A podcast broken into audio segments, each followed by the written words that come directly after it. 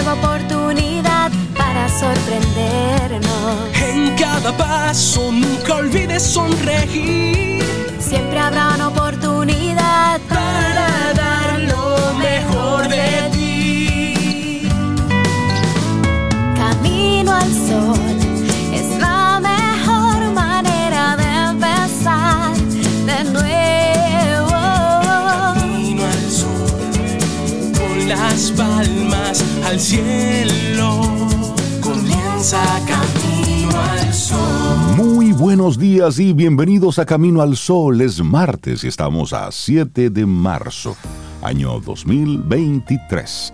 Buenos días, Cintia Ortiz, Obeida Ramírez, a todos nuestros amigos y amigas Camino al Sol oyentes. Buen día, ¿cómo están? ¿Cómo se sienten? ¿Cómo va la vida? Hola Rey, yo estoy bien, mi vida va bien, me siento bien hoy también. Creo que respondí a tus Ya, a cada una de tus preguntas. Muy bien, este, ¿qué es lo que es hoy? Martes, Hoy ya martes, 7, hoy. 7 de marzo. Sí. Increíble, bueno. Cintia, ¿y tú cómo estás? Pues yo estoy muy bien también, Mm. riéndome que dices que respondiste cada, cada pregunta así como un examen. Ahí te diría yo, elabora la respuesta ahora. Por favor, desarrolle, exprésese. Pero muy bien, dándole la bienvenida a otro día maravilloso, así con las manos llenas. A ver, como dice la canción, nuestro jingle, las manos abiertas para, para dar y recibir. Para dar y recibir. Así es, así Y que es una, eso es una actitud. así estamos hoy. Es una actitud, pero también es una decisión. Claro. Eso sí. Porque eso usted sí. elige hoy en qué, en qué enfocarse. Es así, Rey, es así. Sí, porque elija para que no le dé cuerda. Hay que elegir lo que todavía podemos elegir. Elija, elija. Claro, y siempre tenemos cierto nivel de libertad para elegir. Me gusta cuando dices cierto nivel de Sí, porque a libertad. veces no, no lo tiene uno todo el poder y No. la libertad para elegir. Tenemos la falsa creencia Ujú. de que estamos eligiendo y tomando Libres. decisiones de forma libre, pero no. No. La verdad es, esa es una falsa ilusión. Sí, cierto nivel Es cierto de nivel. libertad bajo algunos. Pero es chévere uno creérsela. Sí, chévere no, y realmente a veces tiene uno esa libertad. Sí. Sí, No la- las sociedades pero- necesitan una estructura, ¿no? Nadie puede estar completamente suelto así. Es Las cierto. sociedades Me necesitan una estructura para funcionar y dentro de esa estructura Ajá. usted tiene libertad para moverse, para manejarse, para decidir, para, para hacer eso. Sí se espera que usted tenga en esa estructura unas libertades, pero lamentablemente hay que tener estructuras. Bueno, forma parte de que una sociedad civilizada. Correcto, eso forma parte. Nuestra intención, nuestra actitud camino al sol para hoy, para compartírtela temprano. La medida del amor es amar sin medida. Es decir, usted ame. ternurita eso, esa. eso está, eso está Tengo tierno. sentimientos encontrados Eso con está tierno. Usted, usted ame y ya. Sí. Punto. Y como sean para con usted, que le sea sin embargo. Haga usted lo No suyo. importa, eso no, no no, no, eso no importa. Yo te amo y se acabó. Y se acabó. Y ya. Entonces, Sí, ame sin siempre medida. que no le hagan daño, ahí hay que poner límites. Ese es el tema tuyo Amar, con, con sin, amar medida. sin medida. Sí, tengo. Amar sí, sin Lo que pasa es que a veces uno Sobre se entrega amo. sin medida. Te amo sin medidas. el- el- el- No, no, no, no, Oye, no. pero es que eso es otra diciendo. cosa. Sobre todo cosas bonitas, sobre Ajá, dime, dime. que, que te amo sin medida. Me amas Eh, sin sí, sí, medida, con ajá. todo, te amo con todo. Es que cuando tú eso amas bonito. sin medida, tú estás amando sin reservas. Es decir, no es que te amo eh, Por tal- por- a no, no, es de. te amo a pesar No, de. ese sentimiento Entonces, luego lo que tú dices, no, porque luego te maltratan. No, no, no. Y eso es una acción. Yo estoy hablando de un sentimiento. Pues mal aquel que tú le entregas tu amor sin medida y se aprovecha de ti. Exactamente. Ah, sí. Esa es la conciencia de la otra persona. Sí, pero yo, yo Y que creo en eso, en amar así abiertamente, Exacto. libremente y entregarte con todo. Yo creo en eso. Yo te amo a ti con todo. Sí, si el otro no lo valora, No, pues ya ese es su problema. ese es su problema. que lo resuelva. Sí, porque Sí, pero amar sin medida, tú dices lo que dices y yo escucho lo que escucho. claro. Entonces, esa es nuestra intención Camino al Sol para hoy. Sí. Vamos a quitar tantas, tantas condicionantes. Hemos puesto muchos condicionamientos Sí. a todas nuestras relaciones, en el, en el trabajo, Sí. en las amistades, en la relación de pareja. No, no, no.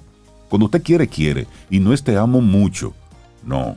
Usted ama o no ama. O no ama. Punto. Te amo, confío, eso me Exacto. entrego. Eso. Es verdad lo que tú dices, hay gente que entra como, ay, espérate. Antes, sin conocer mucho al otro, ya le está poniendo todos los peros y todas las decoraciones Sí, también, que también. no son que no son reales. Pero tú te entregas así, como me como he oído que dicen con el pechito abierto. Exacto. Con el pecho y el corazón. Pero Hay lo- quiero porque me quiere. con el pecho y el Lo quiero porque me trata bien. Lo quiero porque me da cosas que yo necesito. Lo quiero porque Exacto. me... Ese amor condicionado. Lo quiero porque lo quiero. Punto. Y ya. Y de paso me trata bien. Dele, hombre, dele para allá y entréguese ahí.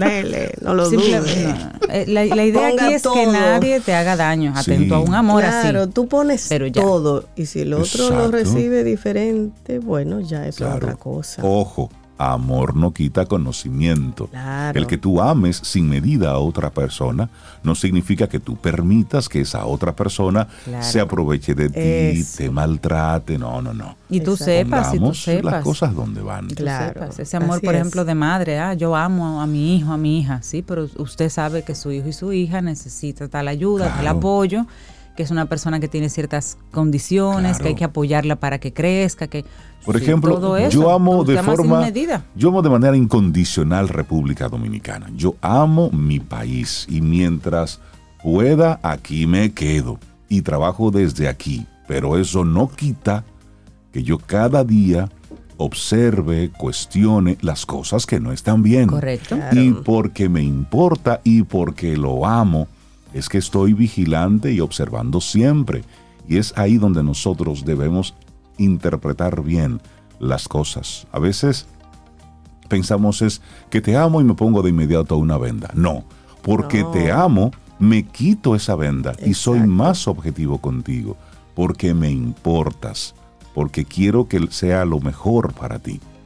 Entonces, es. esa es nuestra Ahí actitud, está, profesor, Camino al Sol. ya lo dijo. Sí, ya. Ya. Ya lo dijo. Apaguemos eso. Pues arrancamos entonces nuestro programa Camino al Sol. Es martes, estamos a 7 de marzo. Recordar todas las coordenadas para que la gente conecte con nosotros. Bueno, el correo electrónico facilito, hola arroba caminoalsol.do. Si quieres, tienes algún tema de producción como tal, que quieres venir, que quieres sugerir un tema y demás, esa es la vía. Hola arroba caminoalsol.do. También está nuestro teléfono, nuestro número de WhatsApp. 849-785-1110. Respondido directamente por Sobeida Ramírez Sí, en yo la lo hora del tengo aquí programa. abierto aquí. Sí, sí. ¿De sí. ¿Quieren hablar con Sobe? Escríbanle. Escriban ahí. Escriban ahí que ya resuelve. 849-785-1110. Eso. Sí, yo soy la que Y digo. le ponen hola, hola. Sobe. Vamos a ver, ¿quiénes saludan Arrancamos por nuestro programa. Buenos Mira. días. Y bueno, pues de inmediato, Sobe, ¿te parece si arrancamos con No, música? pero abrir el día con una foto, mira Cintia, que nos comparte Sí. Aracelis Cruz, pero un espectáculo de amanecer. Yo venía Un amanecer y hermoso. la verdad que está lindo el cielo así, con tonos desde amarillo, dorado, y va a convertirse Ah, a gris ya en las cada nubes. día una belleza. Pero una belleza. Se va despertando más temprano. Así es, ahí sí. Bueno, iniciamos entonces Sí. acá con música. ¿Sabe qué Manerra me encanta? Porque él le ha escrito a la muchacha santiaguera, a la zona colonial y ahora le escribe a la Perla del Sur. Eso es Barahona, ¿verdad? Esa Sí. parte ahí. De su álbum Tierra Bendita. Oye, qué lindo el nombre de ese disco. Esta es Perla del Sur, del Sur, y así abrimos con Manerra. Lindo día.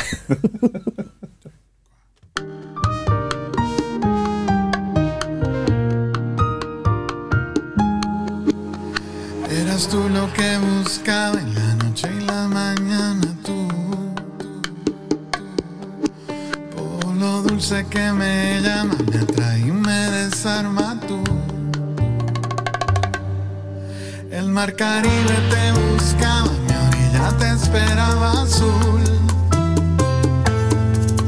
Desde la sierra te miraba, mi perla del sur.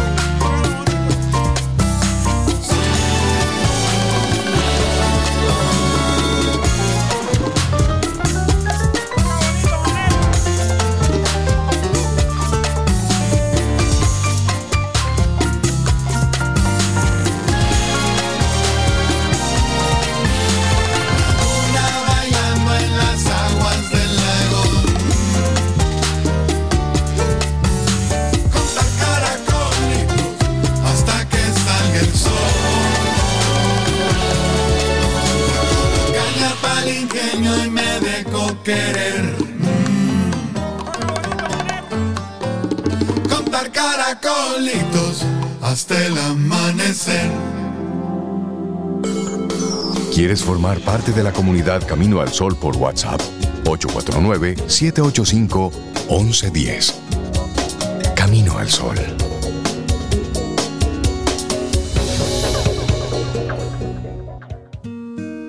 La vida está llena de pruebas. Desde dar nuestros primeros pasos hasta superar momentos difíciles que nos hacen crecer. Lo más importante de toda prueba es su resultado. En Patria Rivas somos expertos en pruebas. Pruebas que hacemos para ayudarte a superar las tuyas. Laboratorio Clínico Patria Rivas, tu mejor resultado. Visítanos en patriarribas.com y conoce más de nosotros. Ten un buen día, un buen despertar. Hola.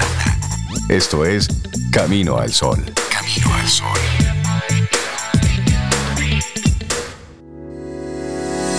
Los titulares del día en Camino al Sol.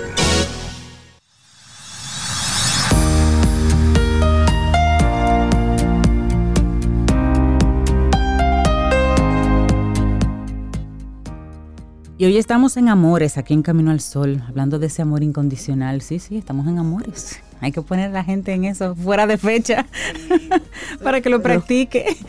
Mira, y la primera frase que vamos a compartir hoy es de la Madre Teresa de Calcuta, que siempre tenía frases muy lindas sobre el amor. Dice, el amor intenso no mide, sino que simplemente da. Solamente da. Bueno, Nosotros aquí tenemos algunos de los titulares en este martes, que estamos a 7 de marzo. Y si usted era de los que, al igual que yo, tenía esa fe en la justicia dominicana, en las causas y consecuencias, bueno, pues prepárese a escuchar. ¿Recuerdan ustedes la Operación 13? Sí, sí, el fraude más reciente que ocurrió desde la Lotería Nacional. Bueno, pues ya tenemos resultados. La presentadora del sorteo fraudulento del premio de mayo 2021, Valentina Rosario, y otros seis condenados de la Operación 13, oigan cuál será la condena. Aprenderán una profesión u oficio que les permita vivir dignamente en la sociedad. Esto en coordinación con el juez de ejecución de la pena. Así lo establece la sentencia condenatoria que fue dictada en la tarde de ayer lunes por el segundo tribunal colegiado del Distrito Nacional contra los 10 implicados en esta acusación. Por el caso fueron condenados 8 de los 10 implicados a cumplir penas de 5 a 7 años de cárcel, mientras que el ex administrador de la Lotería Nacional, aquel que decía el Ministerio Público que era el cabecilla de todo esto, el señor Luis Dicent, y el camarógrafo Edison Manuel Perdomo Peralta fueron descargados por falta de pruebas. Además, se ordenó el cese de la medida de coerción. William Lisandro Rosario Ortiz fue declarado culpable de soborno a un funcionario público, soborno activo y lavado de activo. El mismo fue condenado a cumplir la pena de siete años de prisión en el Centro de Corrección y Rehabilitación Najayo Hombres. Asimismo, Eladio Batista El Gago fue encontrado culpable de asociación de malhechores y lavado de activos y condenado a cumplir la pena de seis años de prisión en el Centro de Correcciones y Rehabilitación Najayo Hombres. Felipe Santiago también fue encontrado culpable de asociación de malhechores y lavado de activos y fue condenado a cinco años de prisión, tres años en el Centro de Corrección y Rehabilitación Najayo Hombres y dos años suspendidos. Es decir, queda en libertad. Carlos Manuel Berigüete Pérez, Jonathan Augusto Brea y Valentina Rosario Cruz fueron encontrados culpables de asociación de malhechores, coalición de funcionarios, prevaricación, lavado de activos, todos condenados a cinco años de prisión, tres en el Centro de Corrección y Rehabilitación Najayo Hombres y Najayo Mujeres, y dos años suspendidos, quedando entonces inhabilitados por un periodo de cinco años para el ejercicio de cargos u oficios públicos. También Miguel Arsenio Mejía Rodríguez y Rafael Mesanova fueron encontrados culpables de asociación de malhechores, coalición de funcionarios, prevaricación y lavado de activos. También se les condenó a cinco años de prisión, suspendidos de forma total y quedando inhabilitados por cinco años para el ejercicio de cargos u oficios públicos. Entonces, oigan esto, esto es una perla. Durante el tiempo de pena que les fue suspendida a Felipe Santiago, a Carlos Manuel, a Jonathan Augusto, a Valentina, a Rosario y a Rafael Mesa, deberán además aprender una profesión, abstenerse de ingerir en exceso bebidas alcohólicas y realizar 60 horas de trabajo comunitario en la Fiscalía del Distrito Nacional. Ah, y también abstenerse de viajar al extranjero sin previa autorización judicial y residir en el domicilio aportado en el tribunal. En caso de cambiar el mismo, deben notificar al juez de ejecución de la pena. Eso mismo dictado contra Miguel Arsenio, exceptuando realizar 60 horas de trabajo comunitario en la fiscalía. Ah, y oigan bien, porque esto está serio. Advierten a los condenados que de no cumplir con las reglas impuestas en el periodo establecido, deberán cumplir de forma íntegra la totalidad de la pena suspendida. Señores, esto es algo risible, ridículo y vergonzoso. ¿Cuál es el mensaje que estamos dando con este tipo de consecuencias? ¿Cuál es el mensaje que le estamos dando a la, a la sociedad? Estamos hablando de asociación de malhechores, de coalición de funcionarios, de prevaricación, de lavado de activos.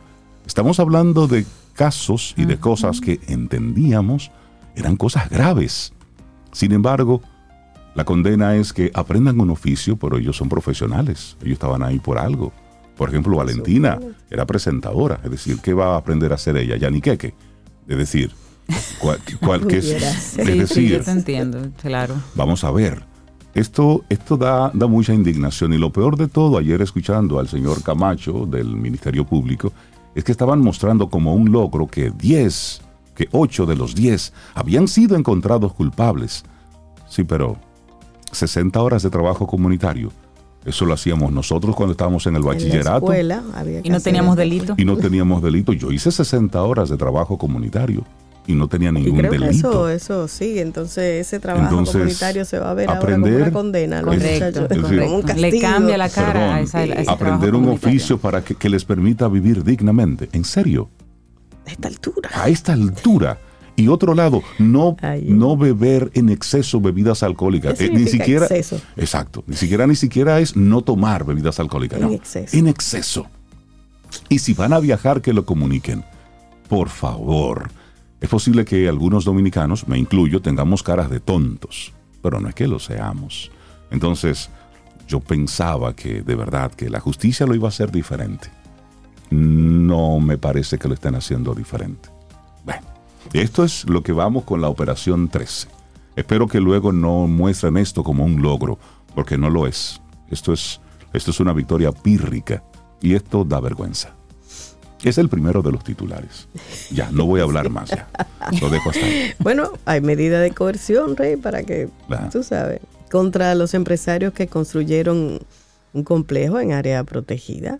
El noveno juzgado de la instrucción dictó medida de coerción en contra de dos empresarios acusados de levantar un complejo habitacional en un área protegida de Santo Domingo.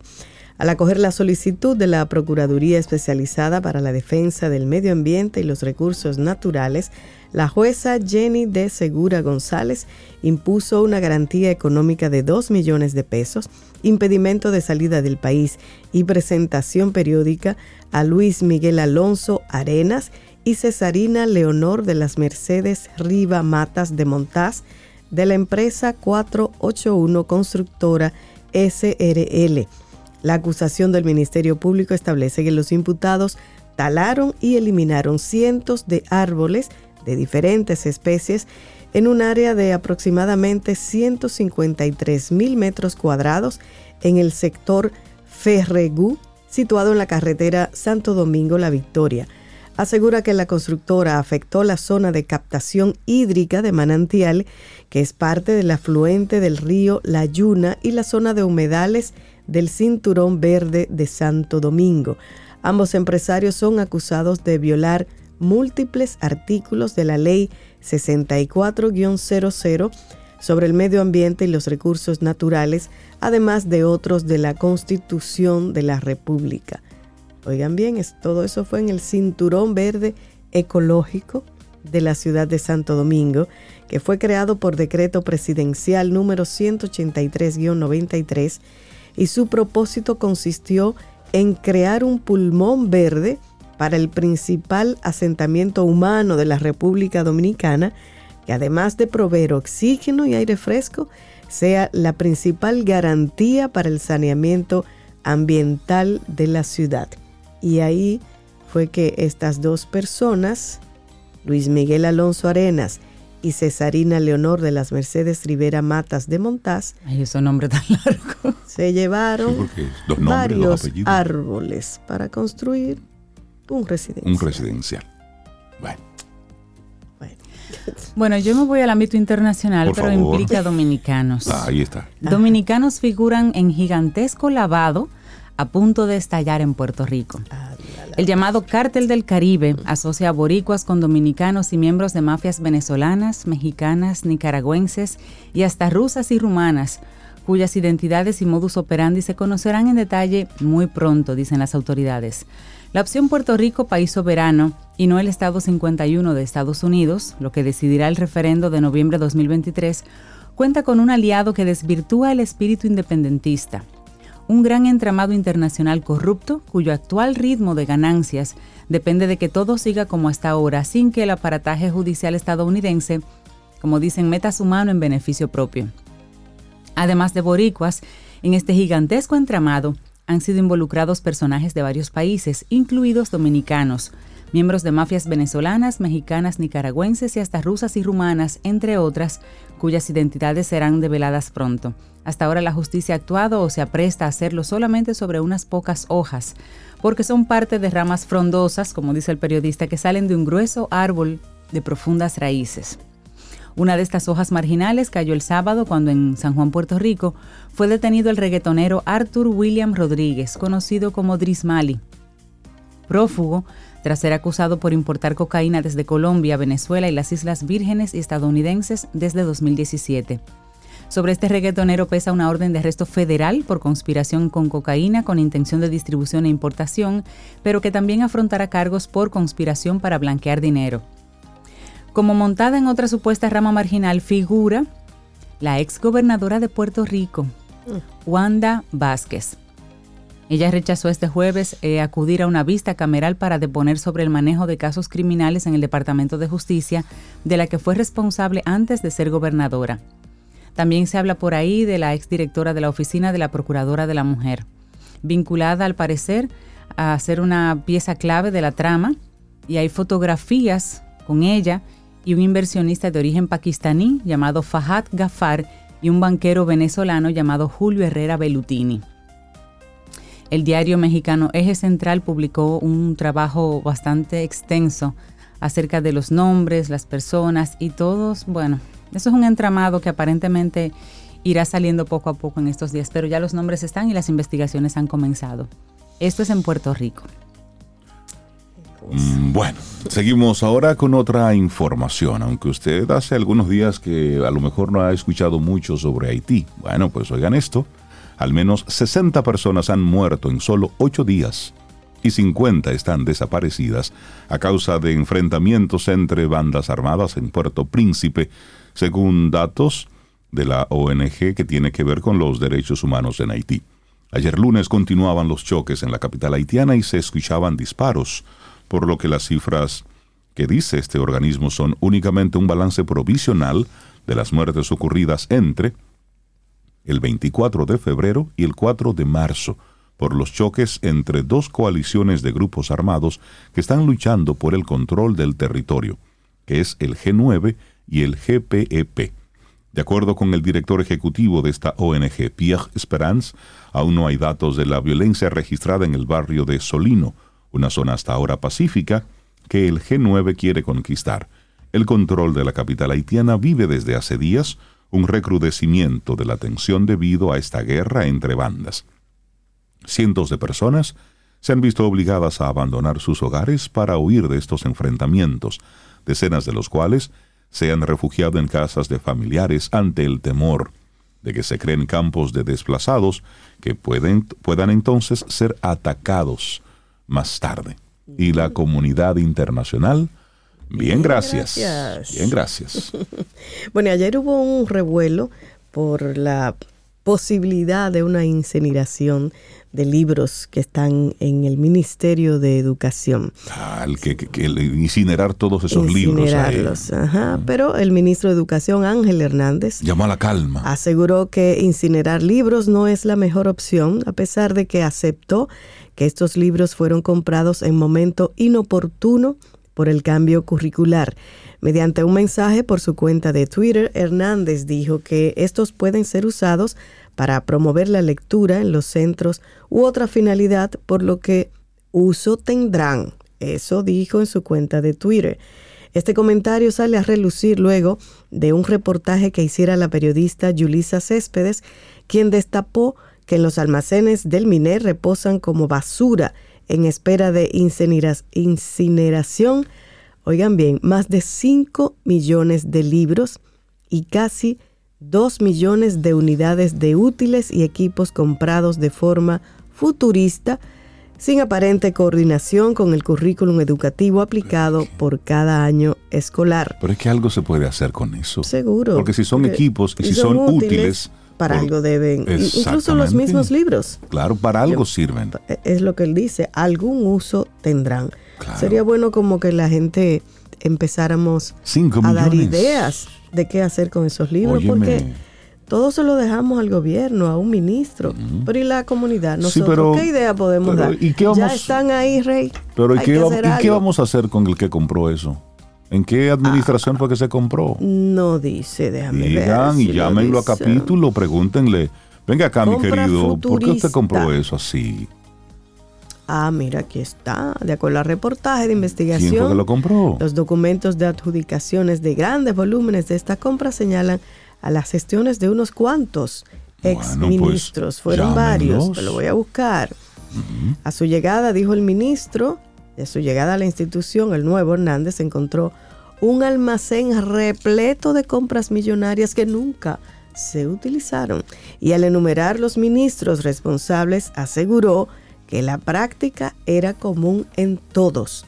No excluyó a su predecesor, Roberto Fulcar, y especificó que solo de Andrés Navarro Ajá. había más de mil millones solamente en libros que tendrían que ser desechados. Por Dios. Entonces En ahí tres se de los llama. 14 Desechados almacenes. porque no se van a utilizar en, en las escuelas, no están actualizados, digamos, pero pueden hacerse mini bibliotecas en las escuelas públicas. Esos Ah, contenidos algo se puede algo hacer. se puede hacer con Pero ellos. también Pero sí tomar también medidas. Mira, se compraron grandes volúmenes en Ve. periodos que van desde el 2012 Ujú. al 2019. Eso te da más o menos Sí, los, Los funcionarios ministros que estaban. República en ese- Dominicana, en ese momento. inagotable. Eso, eso lo Eje, tenemos en la lo cabeza y creemos que es cierto. Pero vamos a generar la idea al ministro de, de qué hacer con, con esos libros. Por lo pronto, bibliotecas. Sí. Los contenidos sí, Y los, tal y vez no los están útiles actualizados, y pero los equipos, algo se puede hacer con eso. comiencen a donar. Tú sabes la Entiendo. gente que le hace falta, Oh, o pero sea. por Dios. Y ya está hecho, ya el gasto se hizo.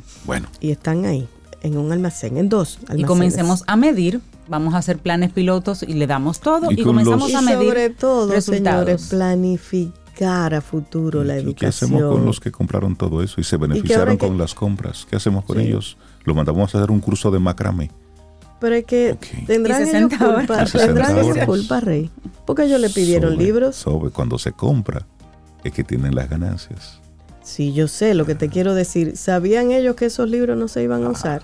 Me estoy como el, el angelito y el diosito, ¿sabes? Ok, De- alguien es responsable. O sea. ¿quién lo compró? claro. Esa cantidad y por qué no se usaron. Bueno, se supone que, bueno, ese es un tema. Ojalá que se encuentre una solución, porque de verdad nos hemos creído que somos inagotables. Por eso se necesitan las estructuras. Claro. Esos puestos tienen que tener una estructura y ahí dentro se manejan con libertad. Esos Claro. montos no los pueden manejar ellos. Claro. Tiene que haber una escalada de aprobaciones.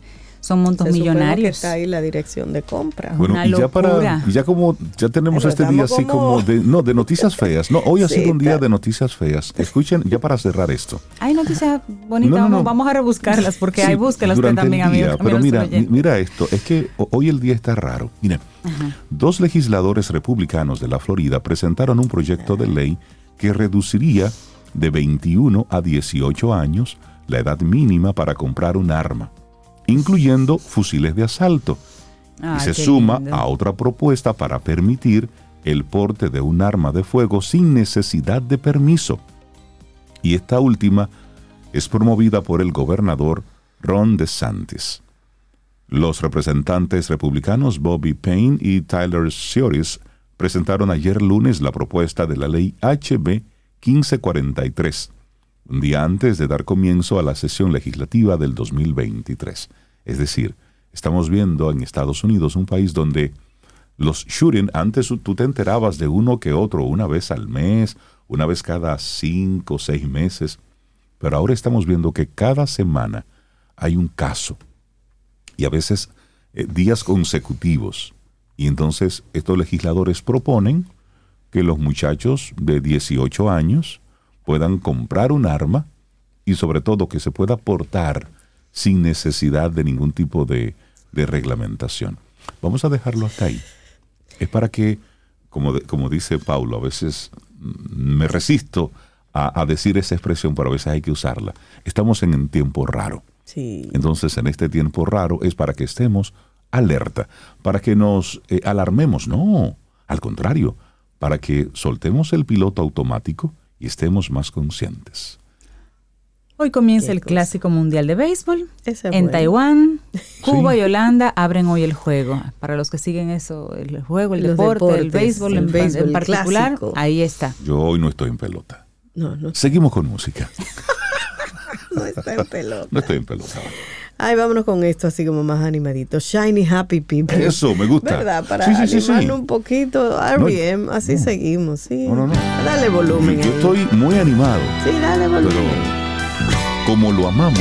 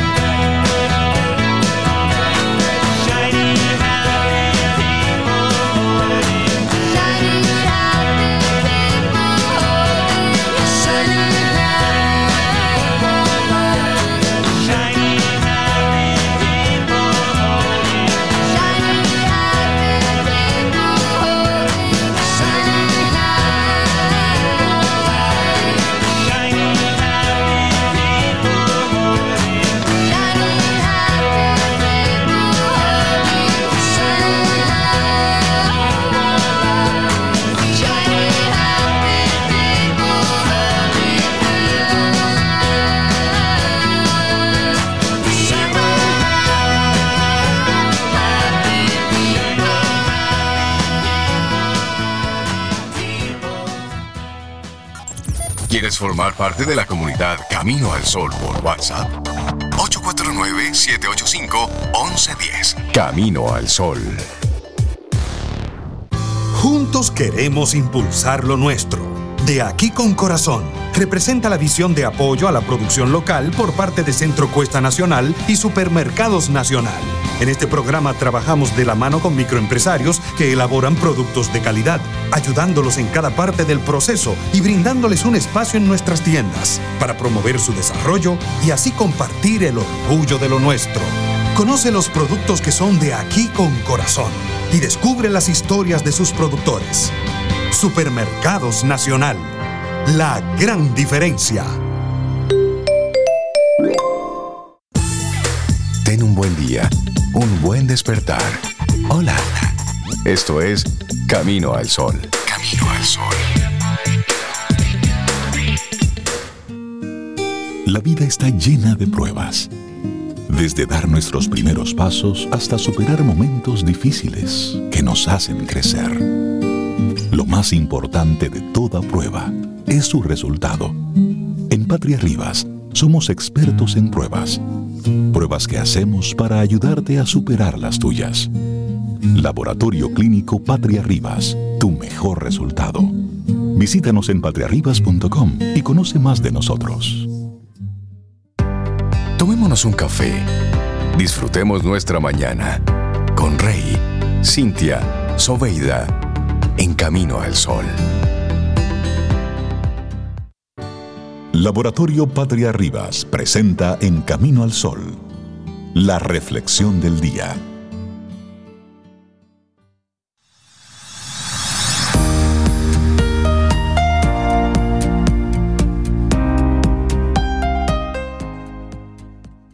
El verdadero amor no es otra cosa que el deseo inevitable de ayudar al otro para que sea quien es.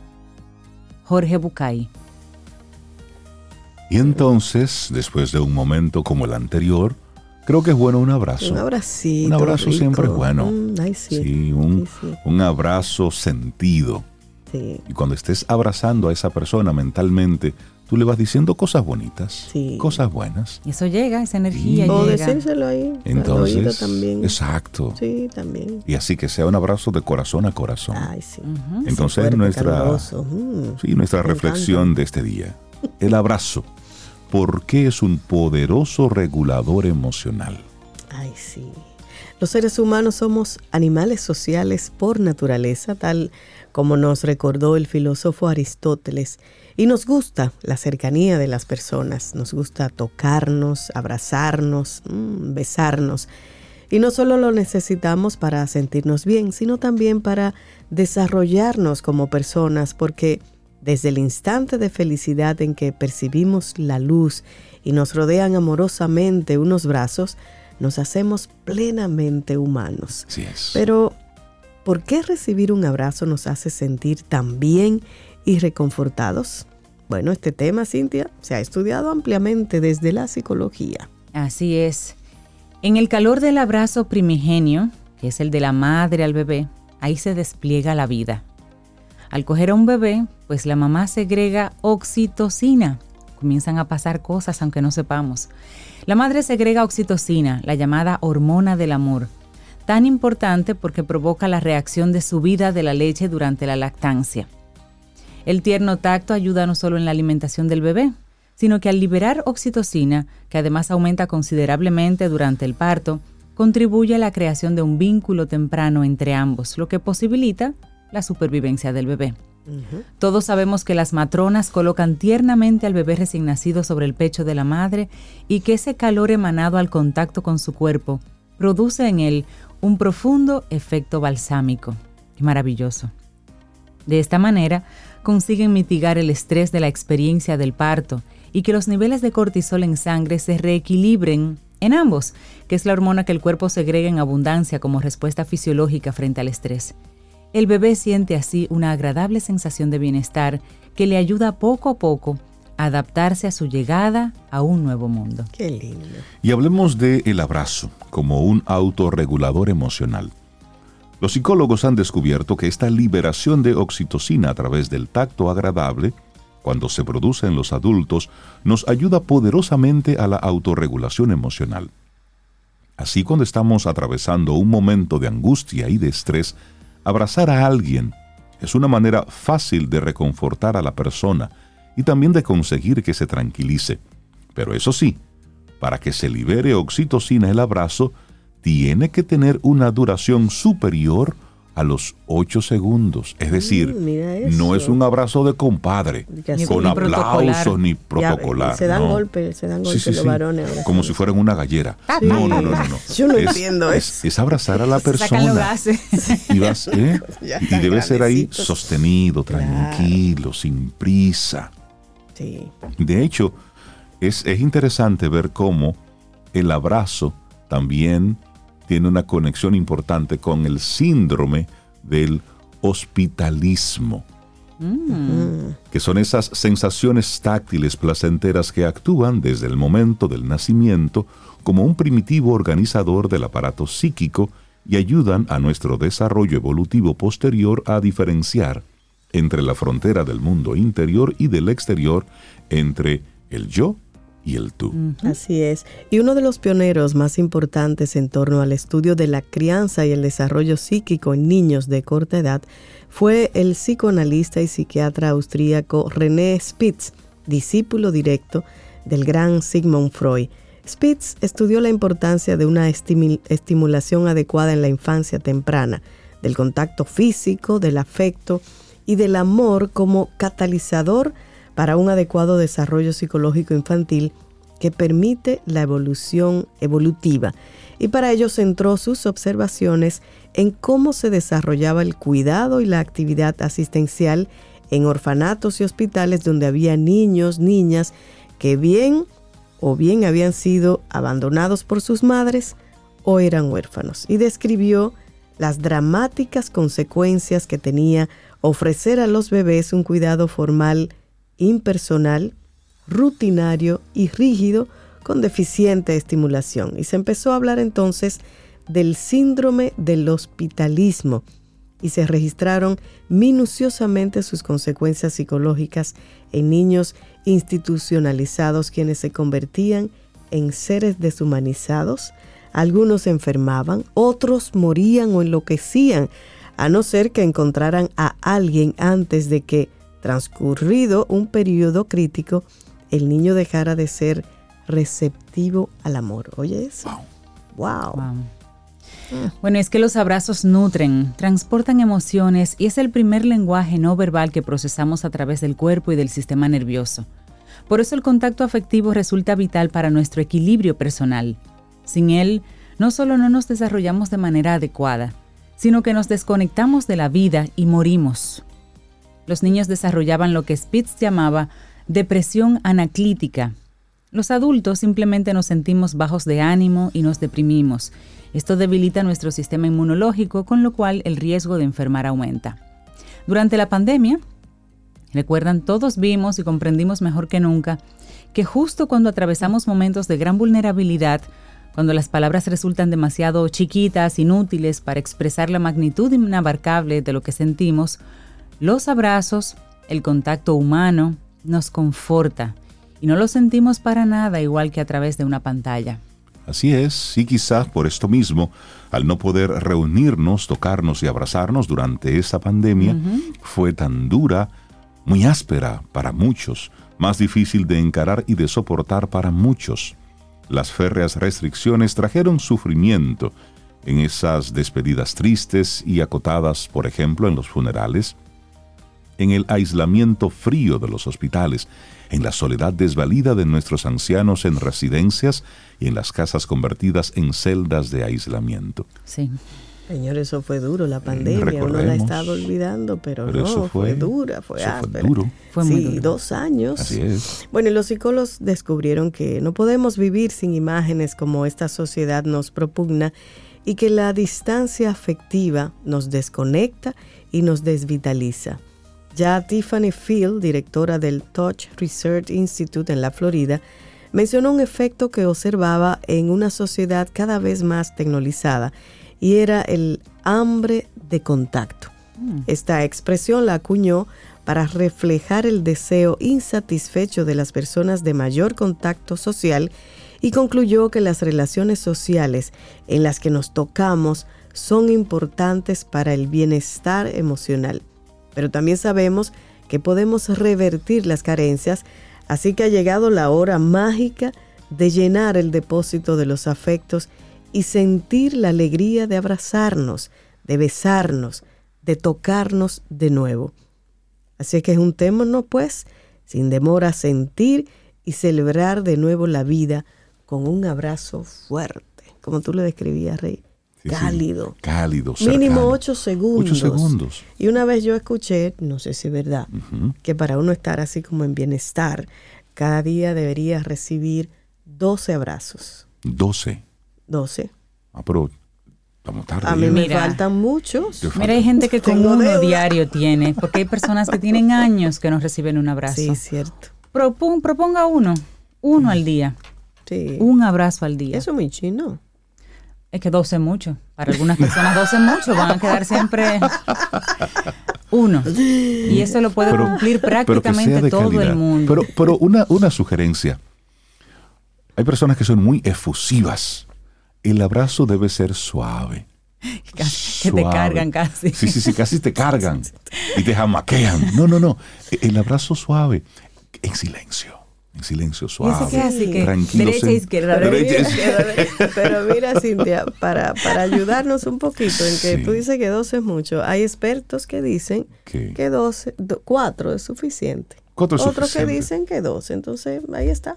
Ok. Pero uno es muy chin. Lo que pasa es que el que vive solito, no tiene, porque con, con que le dé un abrazo a un vecino, una vecina, pues está teniendo Pero una también cuota. existe el autoabrazo. No, a los vecinos no. Existen los autoabrazos. Es que, es que puede caer Sí, ustedes no saben con lo que Son tengo que lidiar aquí con estos dos. bueno, abrazo, Ay, el abrazo, ay. porque es un poderoso regulador emocional. Y esto según la psicología. Un hermoso escrito que hemos compartido de la autoría de Raquel Gómez López. Y lo hicimos nuestra reflexión en Camino al Sol. Laboratorio Patria Rivas presentó En Camino al Sol, la reflexión del día. El Banco Central de la República Dominicana te invita a participar de manera presencial en la Semana Económica y Financiera 2023. Disfruta gratuitamente de charlas, talleres, conferencias, competencias y otras actividades sobre economía y finanzas, en colaboración con la Fundación Child and Youth Finance International y la participación de instituciones públicas y privadas del país. Desde el 20 al 24 de marzo, de 9 de la mañana a 5 de la tarde, en el auditorio del Banco Central y en la Oficina Regional de Santiago. Banco Central de la República Dominicana. ¿Quieres formar parte de la comunidad Camino al Sol por WhatsApp? 849-785-1110. Camino al Sol. Gamma Knife en Camino al Sol. Hola, soy el doctor Santiago Valenzuela Sosa, neurocirujano del Centro Gamma Knife Dominicano, y les hablaré de cómo eran tratados los tumores y lesiones cerebrales antes del Gamma Knife. Antes de la utilización de la radiocirugía con Gamma Knife en nuestro país a partir del 2011, los neurocirujanos resecábamos las lesiones cerebrales de cualquier tipo, tamaño y localización debido a su crecimiento incontenible. Actualmente muchos tumores pequeños son controlados con radiocirugía mediante Gamma Knife y muchos tumores grandes son reducidos neuroquirúrgicamente y la porción restante cercana a centros vitales se deja para que sean tratados con radiocirugía mediante Gamma Knife, respetando así las zonas críticas. Conoce más sobre la radiocirugía Gamma Knife escuchando nuestro segmento por Camino al Sol y por nuestra página web www.caminoalsol.do. Gamma Knife en Camino al Sol. Tomémonos un café. Disfrutemos nuestra mañana con Rey, Cintia, Soveida, en Camino al Sol.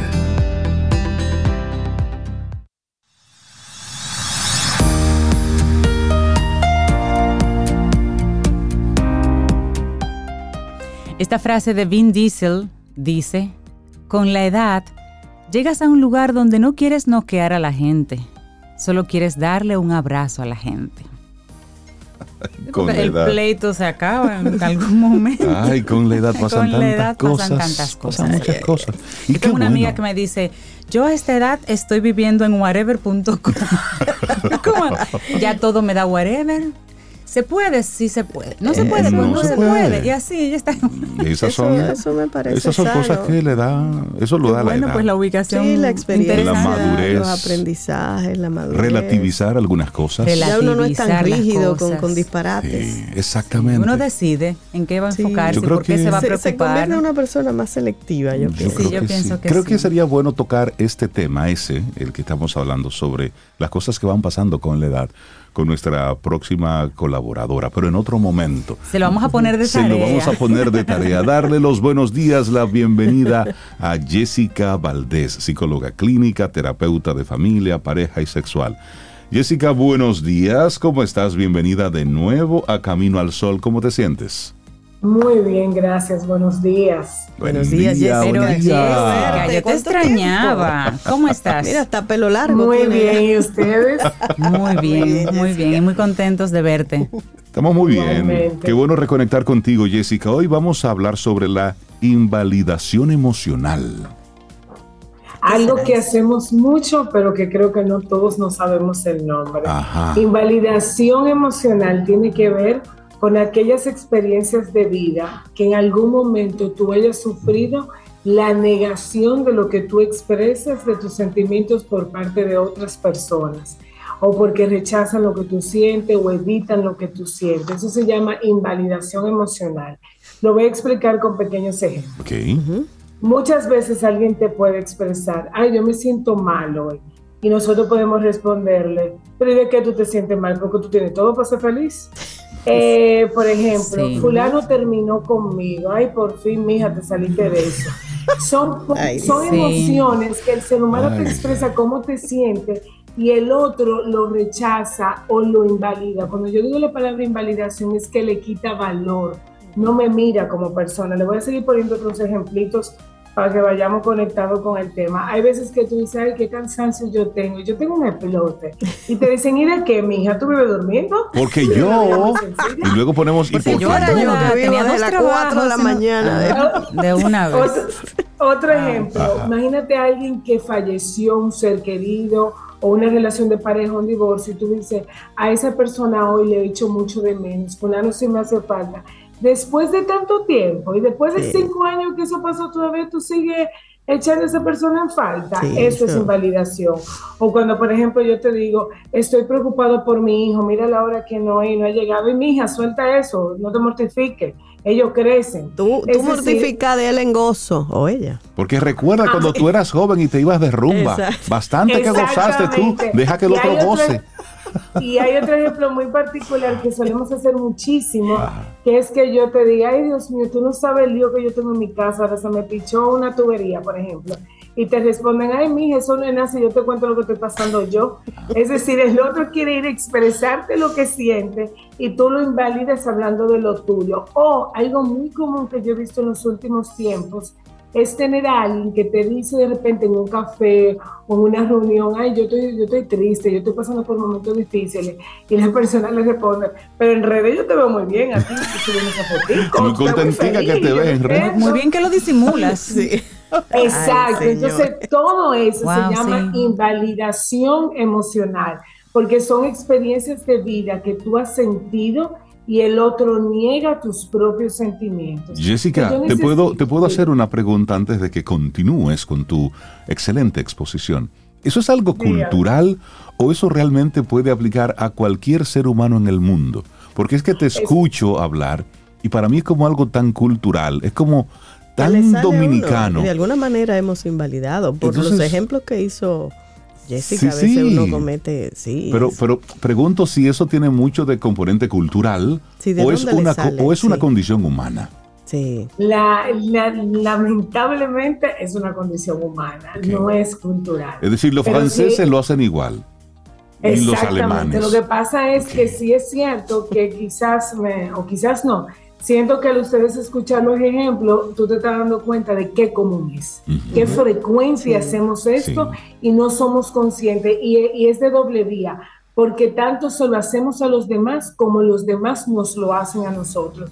Y yo quiero que vean con los ejemplos que yo he puesto, que cuando nos hacen eso, eso nos duele uno se entristece, uno llega a hacer comentarios de conchole, nadie me entiende, con fulano no se puede hablar, fulano siempre me ataca, fulano no me comprende, yo mejor no voy a decir nada, porque para que me ataquen y digan, o sea, eso es muy común, entonces no, tristemente es, es del ser humano.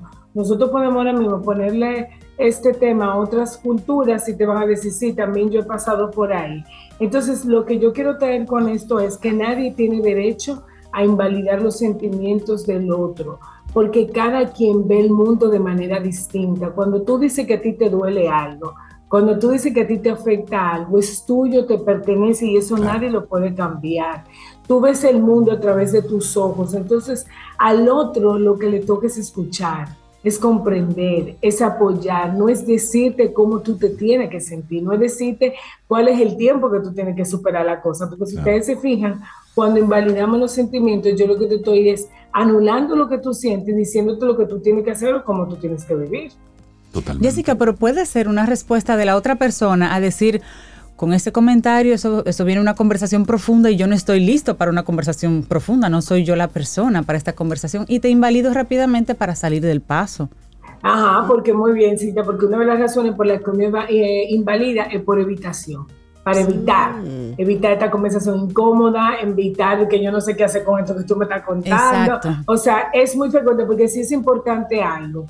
Generalmente, así como yo les digo que esto es de común, así yo les digo que no hay una intención de maldad. La mayoría de las veces la gente lo hace sin saber lo que está haciendo. O sea, no hay un mal fondo, no hay una mala intención de querer invalidarte. Por eso yo digo, muchas veces la gente ni sabe que eso se llama así. La gente sabe que eso pasa, pero no es consciente de eso y no se da cuenta que así como yo me quejo que me lo hacen a mí, yo lo hago a otro. Generalmente uno invalida por eso, uno invalida por evitación, por rechazo, porque al mismo tiempo yo no quiero escuchar lo que tú sientes porque a veces me retoca, me resuena a mí eso y yo no tengo menudo cómo devolverte, pero es muy importante. Y tal vez, Jessica, otra opción sería como tratar de bajarle los niveles de estrés o tristeza a esa persona. Tal vez a, a veces pudiera ser la intención. Sí, ¿cómo, ¿cómo respondemos a una persona? No, no te quiero invalidar, ya voy a- quiero, queremos ser conscientes, los Caminos al Sol oyentes, de que cuando alguien nos diga algo así, queremos ser conscientes de no invalidar a la persona. Pero ¿cómo le respondemos? Mire, la- la- eso es como en la vida. Cuando alguien te expresa dolor, no queremos acabar de entender que a veces lo mejor es callar y escuchar. Uno siempre siente que tiene que decir algo y no necesariamente hay que decir algo. En todo ese ejemplo que yo te puse, por ejemplo, me siento mal últimamente. ¿Y qué te tiene mal? Ya, porque el otro es el que quiere hablar, no es uno que tiene que hablar. Eh, terminé hace tiempo con fulano y lo echo de menos. ¿Y qué te ha hecho echarlo de menos hoy? Es decir, yo siempre digo, cuando usted no sepa qué decir, pregunte. Lo que usted quiera decir, pregúntelo.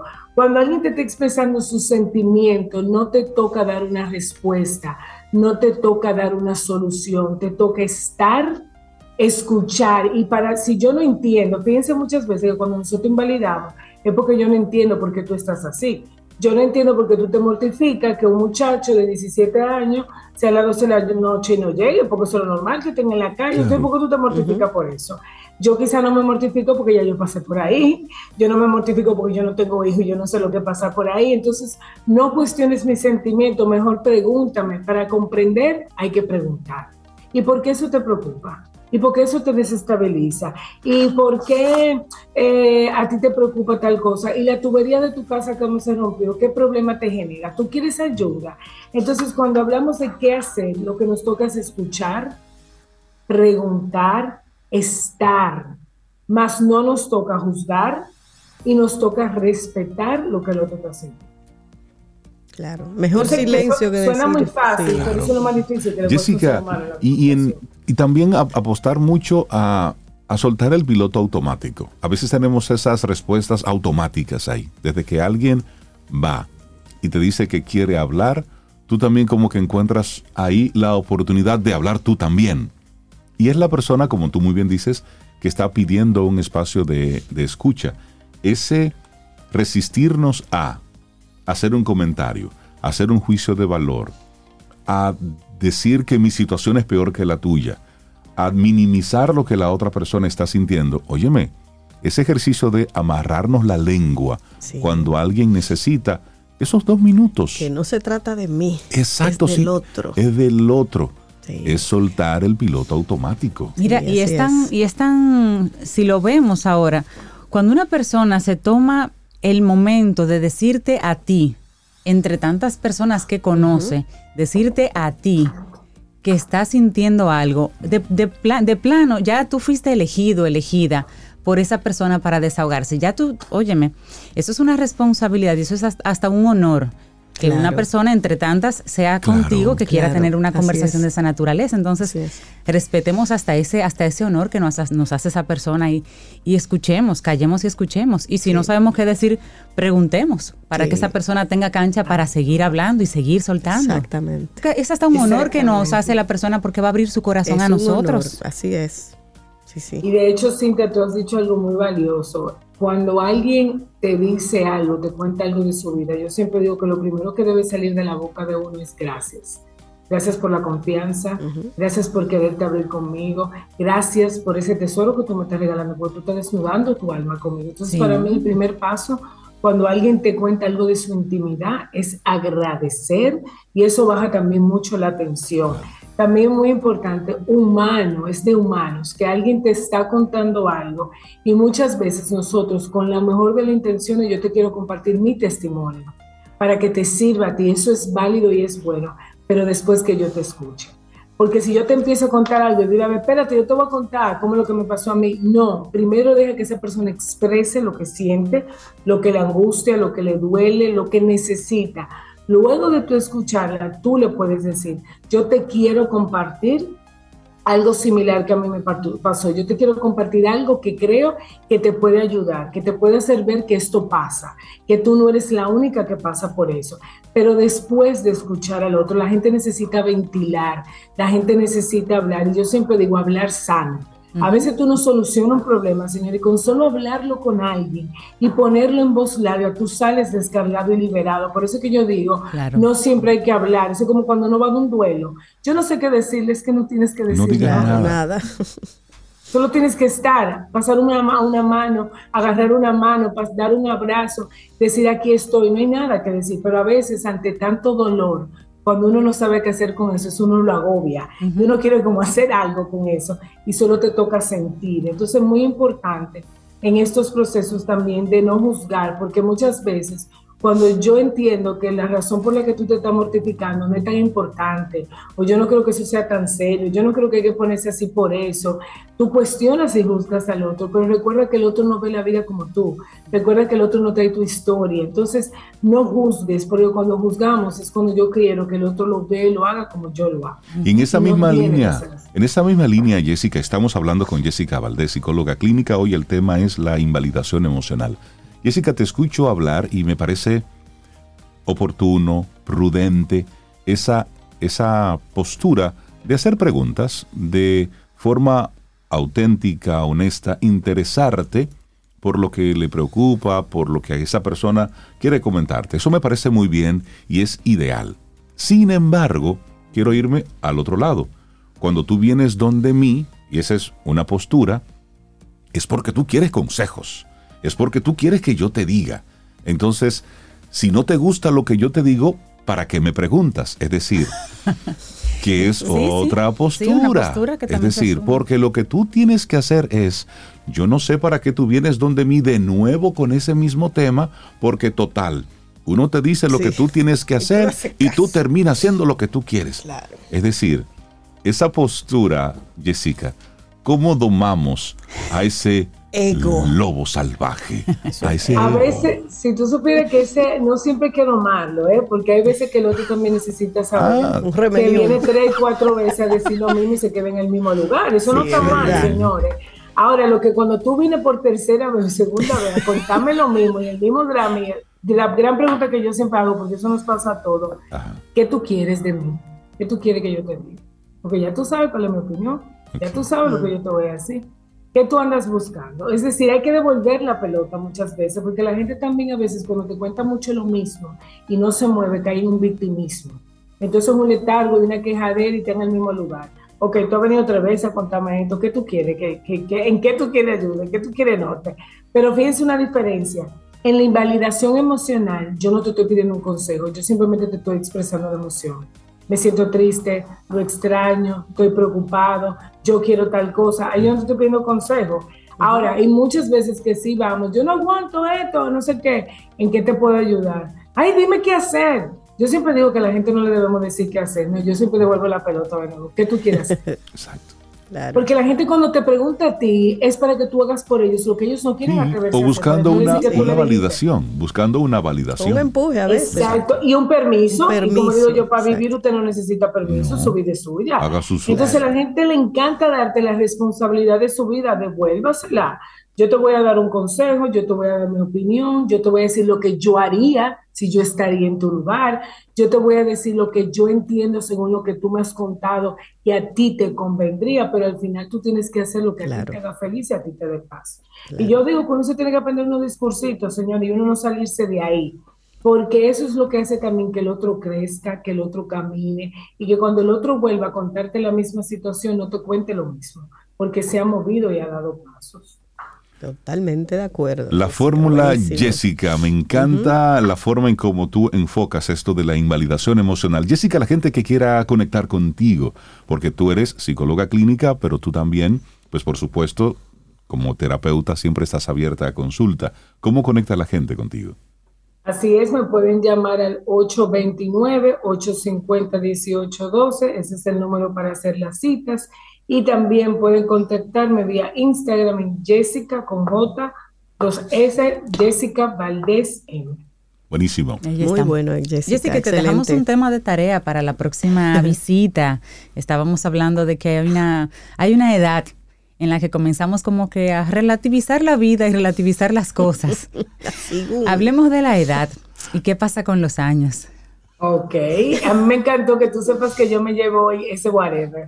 Me encantó eso. ¿Cómo llegar al la, whatever? ay, te la robé. Jessica, que tengas un, Un excelente abrazo, día. Jessica. Gracias, señores, por la invitación. Un abrazo. Gracias, ti. Jessica. Buenísimo. Bueno, seguimos acá con, con- con este bolerito. A mí me encanta, no sé si ustedes saben, Gilberto Santa Rosa. Gilberto. Gilberto El, me dominic- el dominicano, Gilberto. Ya él es dominicano. Bueno, es dominicano vive aquí. Le dieron la nacionalidad. él- él- él está mucho tiempo aquí, eso es bueno. Ah, eso está bien. Sí, sí, sí, casado con una dominicana. Ah, muy bien. Sí, sí. Pueden decir Pueden lo decirlo. que sea. Exacto. Sí, así como en balada. Me Ok, chévere. Y el álbum, el nombre me encanta. Intenso. Intenso. Y pueden decir lo que y lo quieran. que quieran, que me importa a mí. Me Sigue gusta. ahí. Sí, pueden decir. Así seguimos.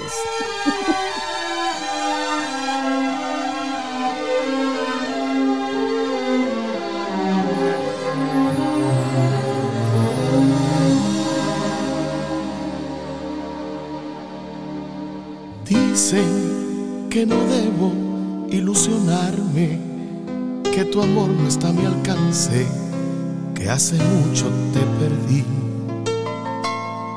Ríen cuando digo convencido que vas a volver conmigo y que voy a ser feliz. Juran que ya rayo en la locura y es que me han visto por ahí hablando solo. Pueden decir lo que quieran de mi amor por ti, encerrarme para siempre entre cuatro paredes y un techo.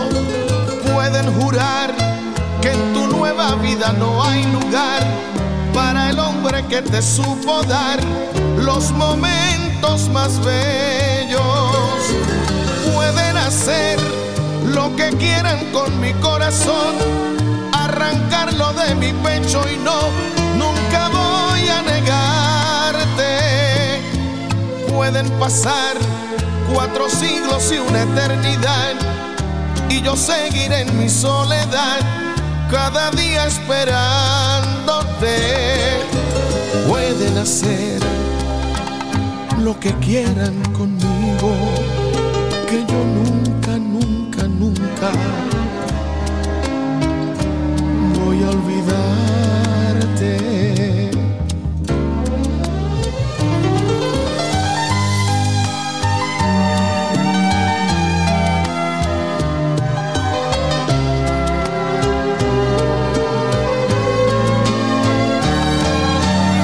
Pueden decir lo que quieran de mi amor por ti, encerrarme para siempre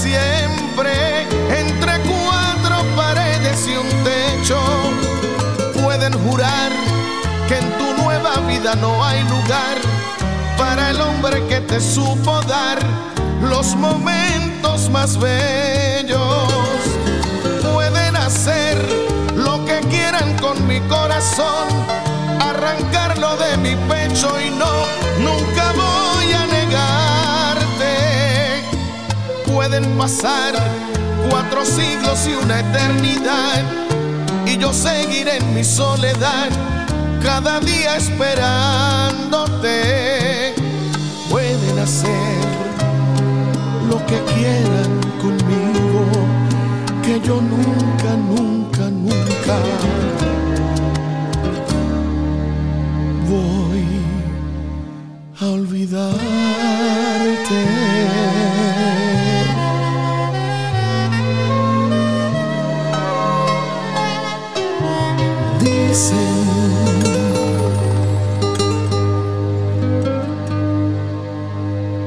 Infórmate antes de invertir. Investiga el potencial de ganancias y las posibilidades de pérdidas de cualquier producto de inversión. Ejerce tus finanzas con propósito. Es un consejo de Banco Popular. A tu lado siempre. Ten un buen día, un buen despertar. Hola. Esto es Camino al Sol. Camino al Sol. A ritmo de la ciudad. Y en cada rayo de sol la música que se escucha la pone tu corazón. Un canto lleno de esperanza nos une como nación y llena de gente buena que vive con emoción. A ritmo que sueña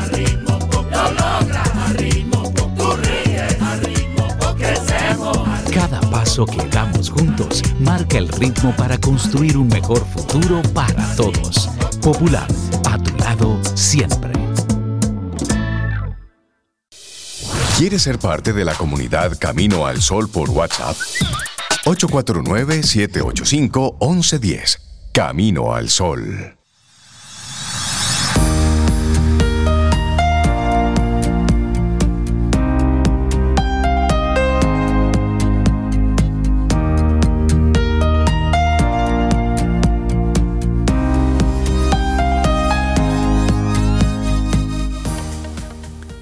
Hoy estamos hablando del amor, por nada en particular, porque, ¿por qué no? Hoy tenemos esto como tema central y algo que, que limita mucho el amor a veces es la timidez. Si yo hubiera sabido, dice una canción Ay. amiga de Sobeida.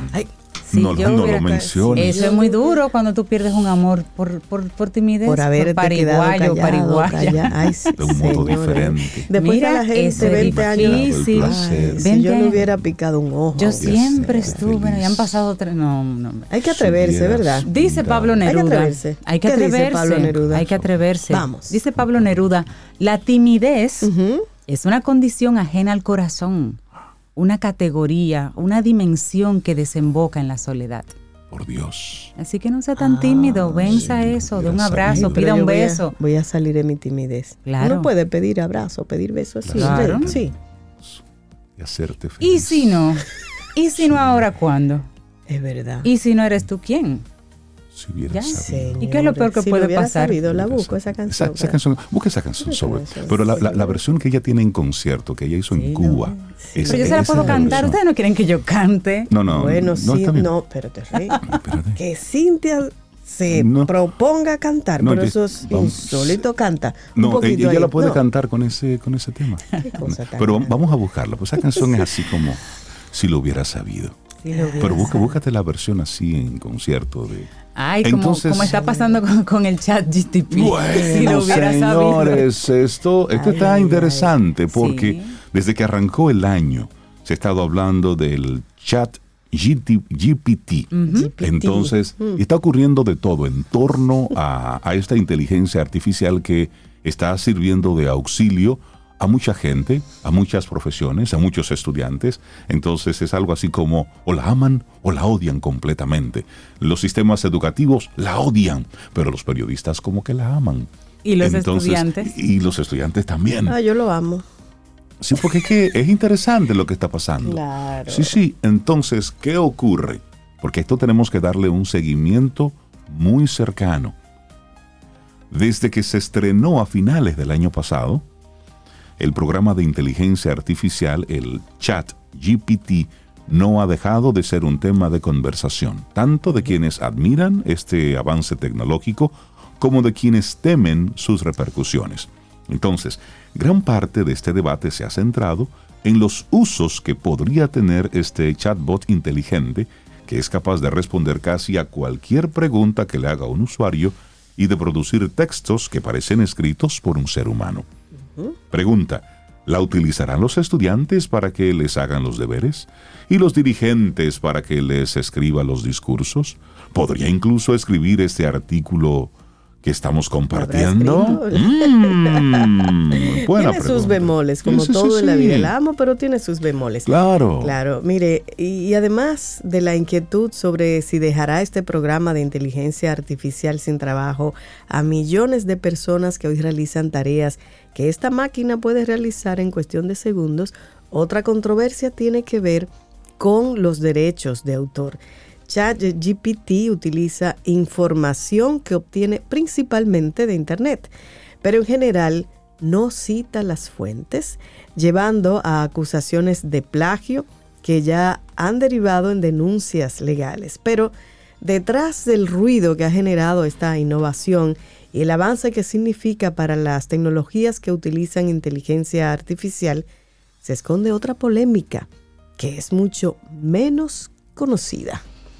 Y tiene que ver nada más y nada menos con los cientos de miles de trabajadores, muchos de bajos ingresos, sin los cuales no existirían sistemas de inteligencia artificial en general, como el chat GPT. No hablamos de los programadores que diseñan los algoritmos, que suelen trabajar en lugares como Silicon Valley y que cobran un buen sueldo, no.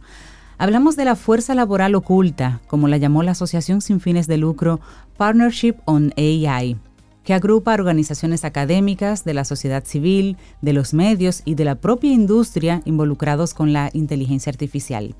Pero ¿quiénes componen esta fuerza escondida? Bueno, personas subcontratadas por las grandes empresas tecnológicas, en general en países pobres del hemisferio sur, para entrenar a estos sistemas de inteligencia artificial.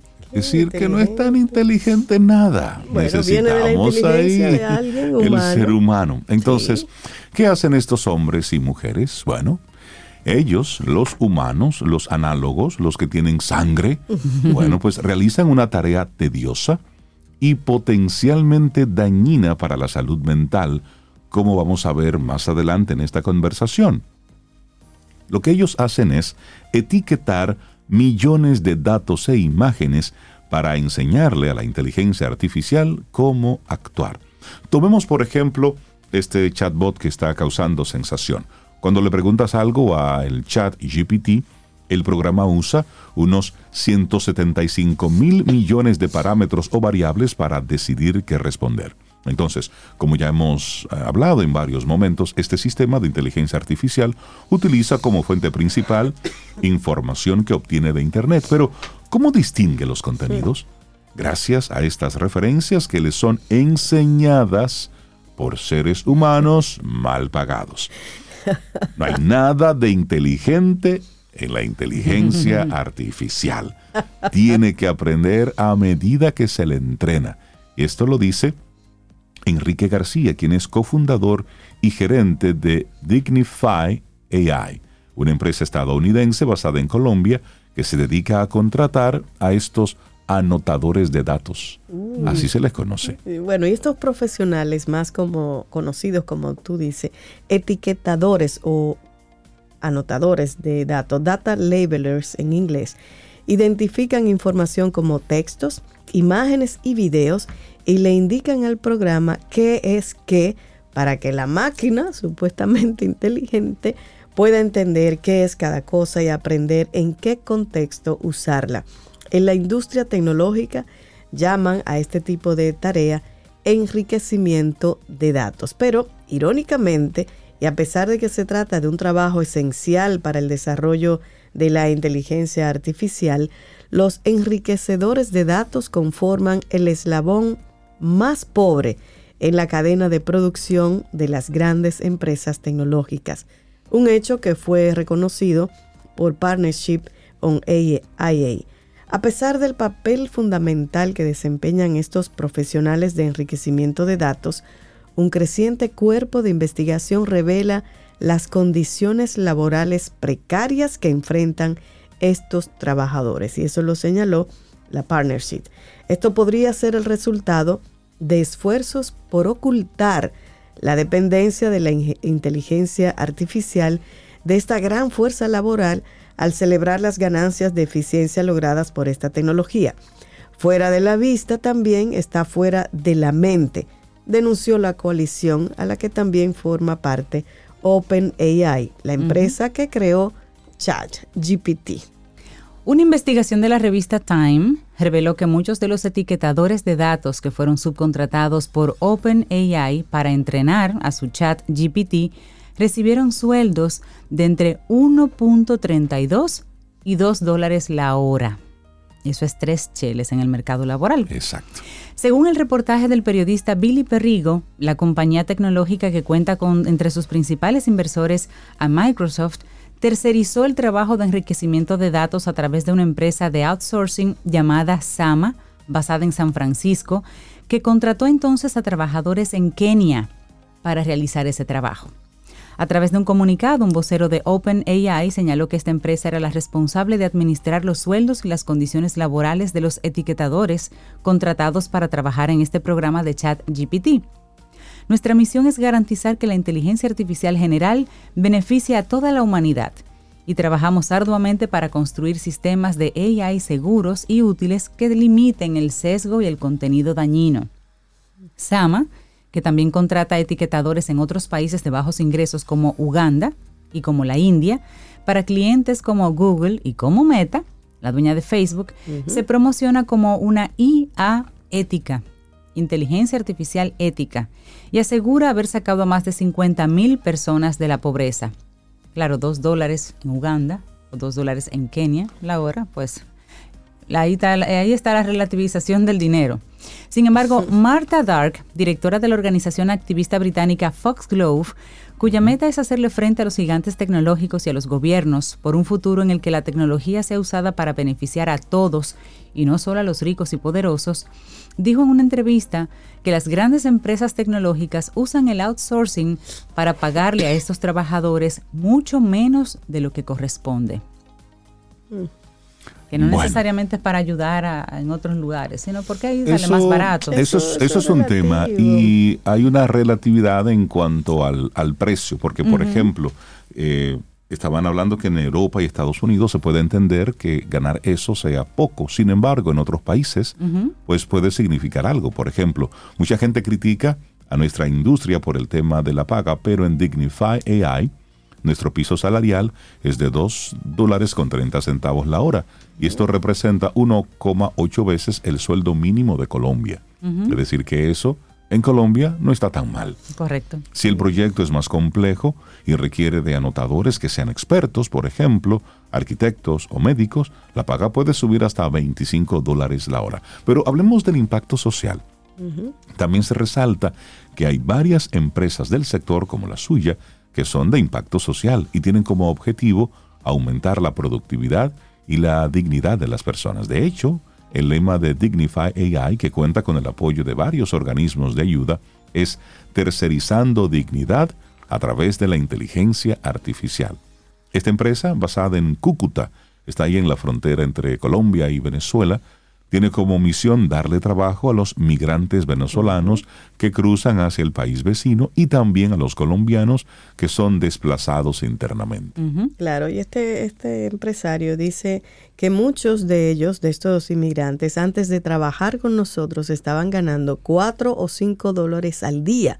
Para esta población vulnerable que no tiene opciones de mercados laborales, ganar 1,8 el salario mínimo colombiano es bastante atractivo. Incluso hay una historia de Ingrid, una venezolana de 42 años que llegó a Colombia a finales del 2018 licenciada en educación, prefirió no dar su apellido y contó que no ha podido ejercer la docencia como hacía en su país de origen porque aún no ha logrado convalidar su título y dijo que trabajar como anotadora para Dignify le permitió ganarse la vida y además formarse en otra profesión. Se trabaja cuatro horas al día y he podido dedicar el tiempo restante a realizar un curso de diseño gráfico. Eso contó Ingrid sobre su próximo proyecto laboral. Aunque ahora ya no trabaja como anotadora porque fue ascendida al cargo de supervisora de proyectos, no duda en recomendar ese empleo. O sea que tiene también por eso sus Sí, bemoles. Pero hay un tema en la salud mental. Entra, entra en la conversación la salud mental, porque expertos dicen que más allá de la paga, otro tema que genera polémica está en torno a los efectos de ese trabajo sobre su salud mental, o sea, el trabajo de los etiquetadores, y que no es lo tedioso de la tarea lo que preocupa a algunos expertos, aunque es otra crítica también sobre hacer esta labor de, de manera repetitiva, pero bueno, lo que les preocupa es el material tóxico al que están expuestos algunos anotadores. Y es que parte de la función de los entrenadores es enseñarle al programa de inteligencia artificial qué información no es apta para ser publicada y por tanto pues tienen que verla para poder etiquetarla.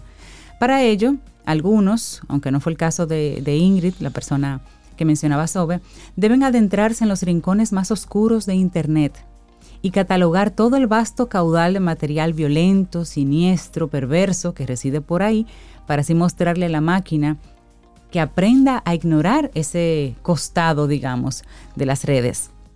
Según Marta Dark, que mencionamos anteriormente, ella es de Foxglove, ella realiza este trabajo, dice que es vital y porque puede, puede causar trastorno de estrés postraumático. Por eso habla de que es vital atender también el tema de salud mental en estos trabajadores.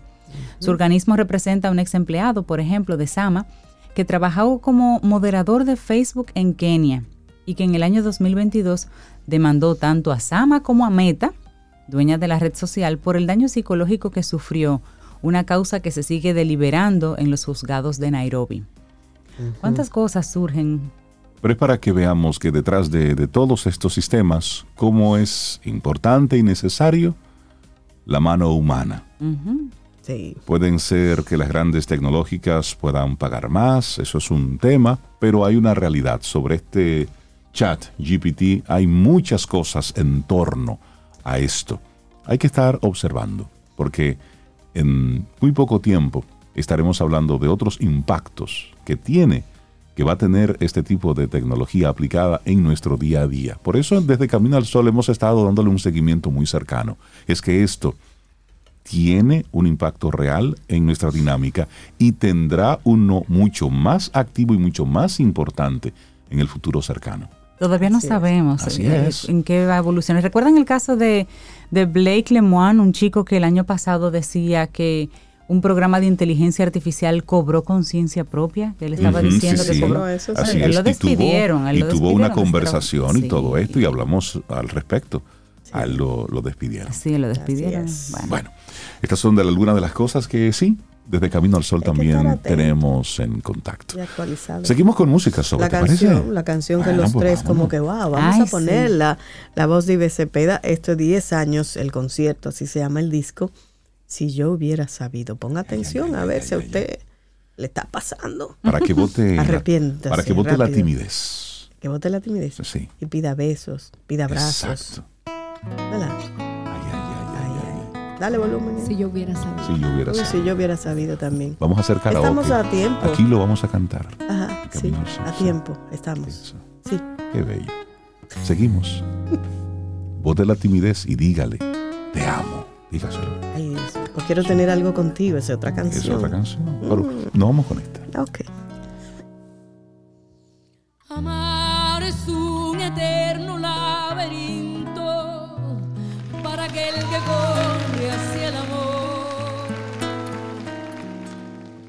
Salón de mil espejos barnizados de pasión y encanto. Amar es como un tren que se nos va diciendo Dios en la imaginación y casi nunca sabe ni uno mismo la parada más cercana a nuestro propio corazón. Y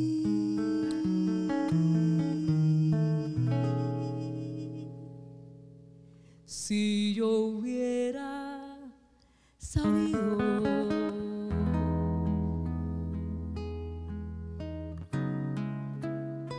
que tu amor es mi nido,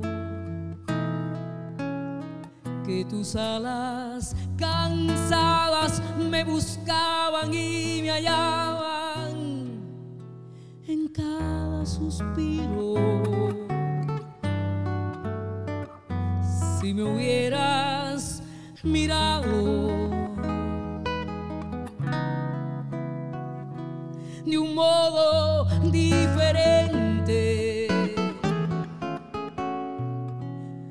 no me hubiera importado ni la lluvia ni la gente. Para correr a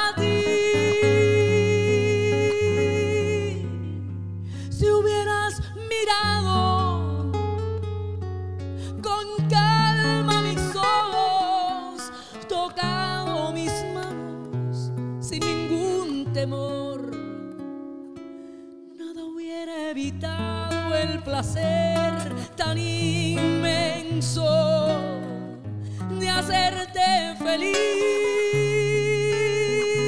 Si hubieras pronunciado a lejana distancia la más leve palabra de amor hacia mí.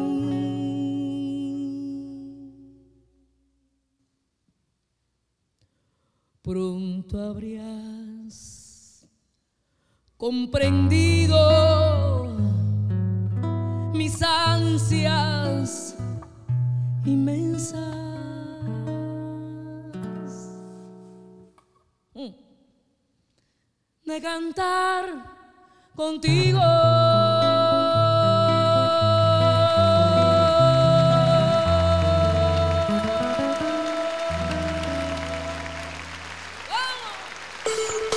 ¿Quieres formar parte de la comunidad Camino al Sol por WhatsApp? 849-785-1110. Camino al Sol.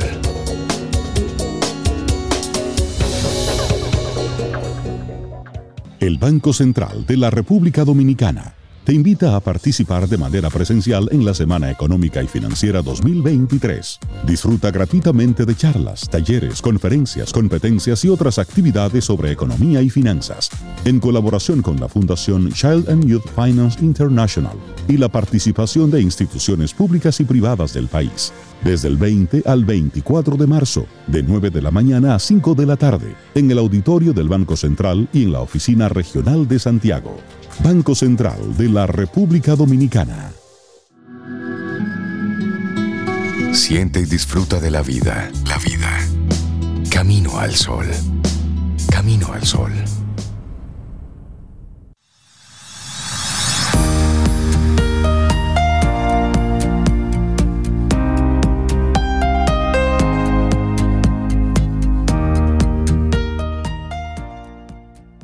Para mi corazón basta tu pecho, para tu libertad bastan mis alas.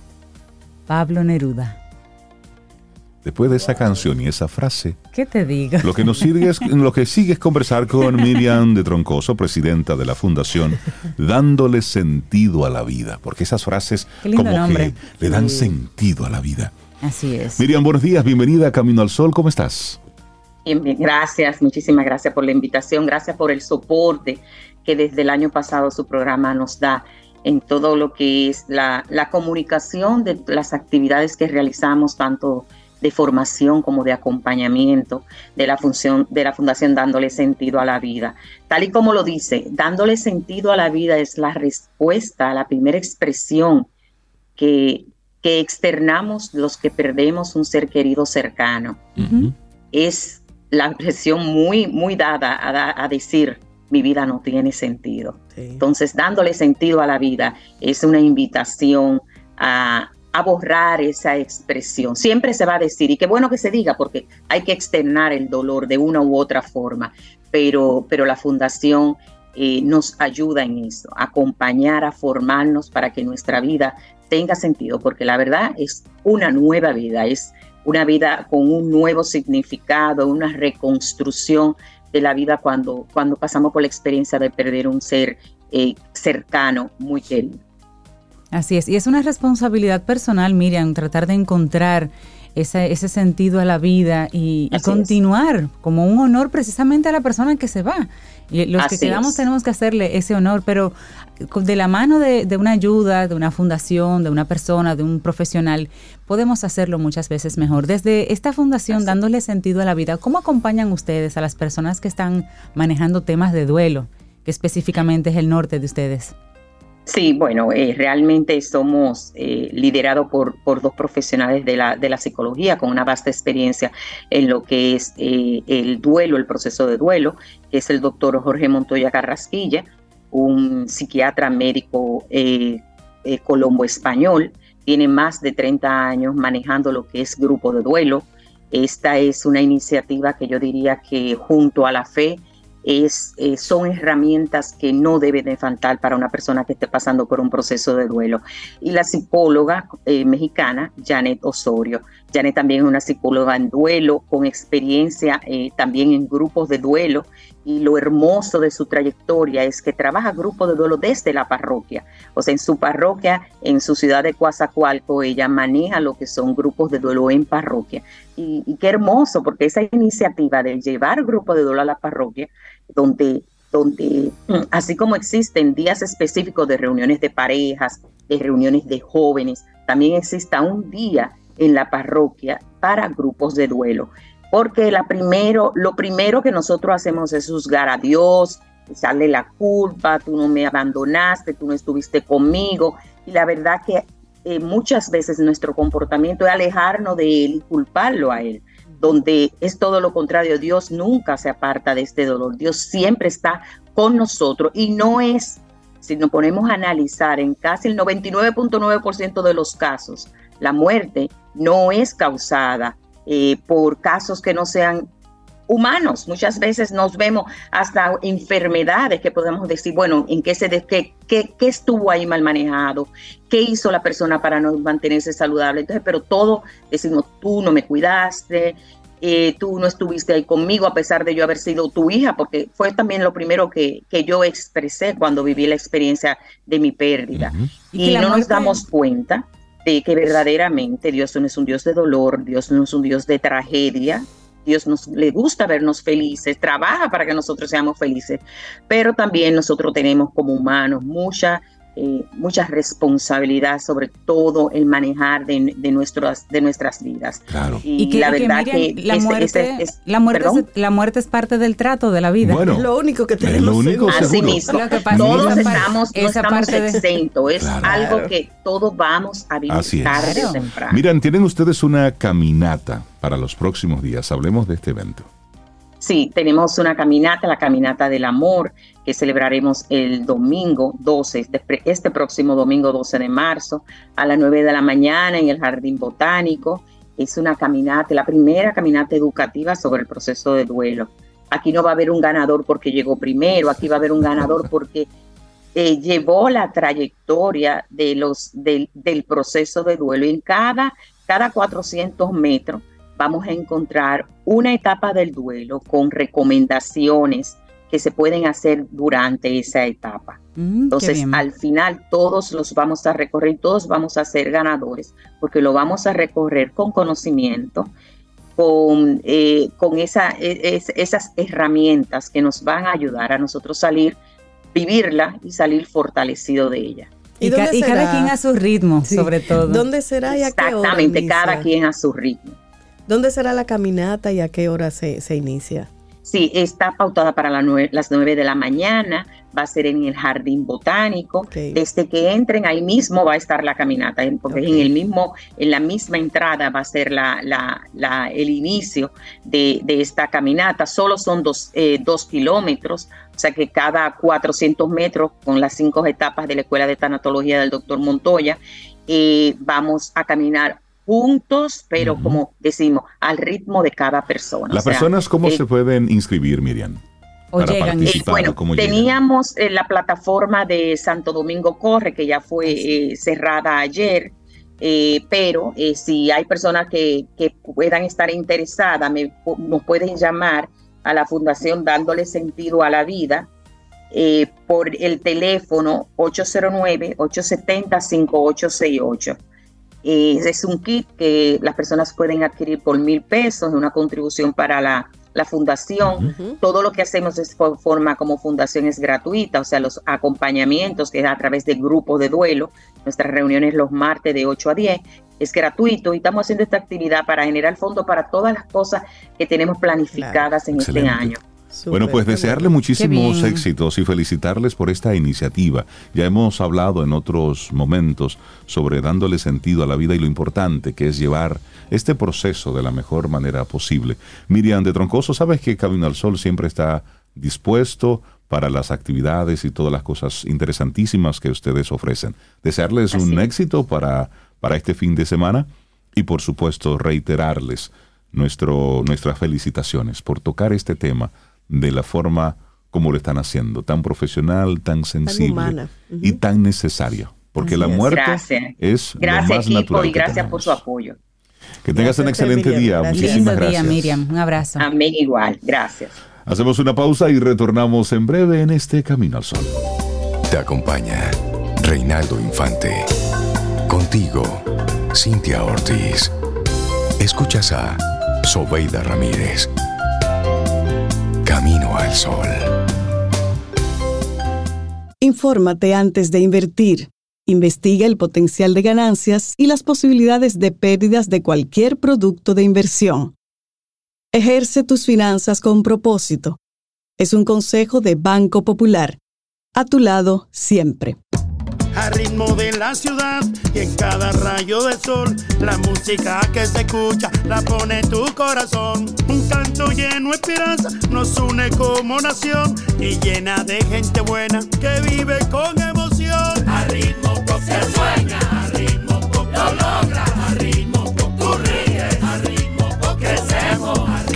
Paso que damos juntos marca el ritmo para construir un mejor futuro para todos. Popular, a tu lado siempre. Para iniciar tu día, Camino al Sol.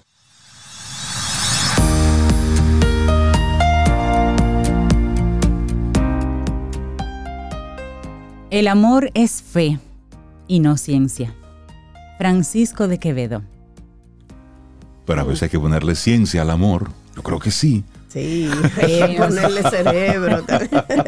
El Nosotros- lado el lado izquierdo. contentísimos de, de seguir avanzando en este camino y tener conversaciones interesantes con gente que está haciendo, haciendo buena música, poniendo el nombre de la República Dominicana en alto por su calidad fuera de nuestro, de nuestro país y sobre todo muy conectado con los, con, con los orígenes de, de nuestra música.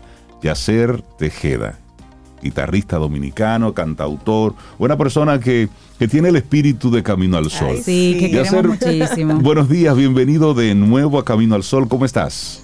Buen día, buen día, todo bien, todo bien. ¿Y ustedes cómo están? Muy Oh, súper contentos de tenerte aquí. Un día 7 de marzo, él tiene una sorpresa. Hoy ¿eh? Sí, tenemos sorpresita. Que lo diga él mismo. Hay una sorpresita, sí, hoy acaba de salir mi nuevo sencillo que se llama Tú eres bonita. Ay, qué Y está lindo. disponible en todas las plataformas digitales. Ah, es sí. un merengue apambichado, es, eh, basado como en una salve de San Cristóbal que dicen ese coro de Tú eres bonita. Y yo escribí la letra inspirado en ese coro, resaltando la belleza de la mujer.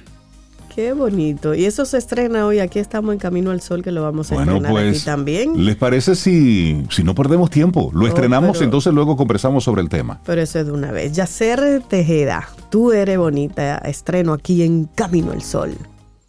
Eso.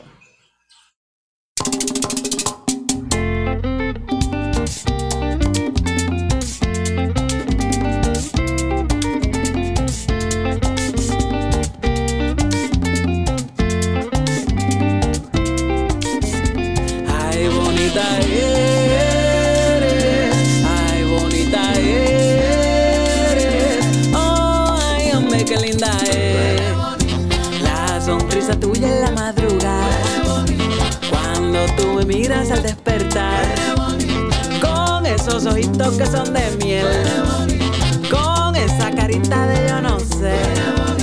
Eres mi pasión, eres mi querer, eres mi canción, eres florecer. Ay, tú eres todo que imagino.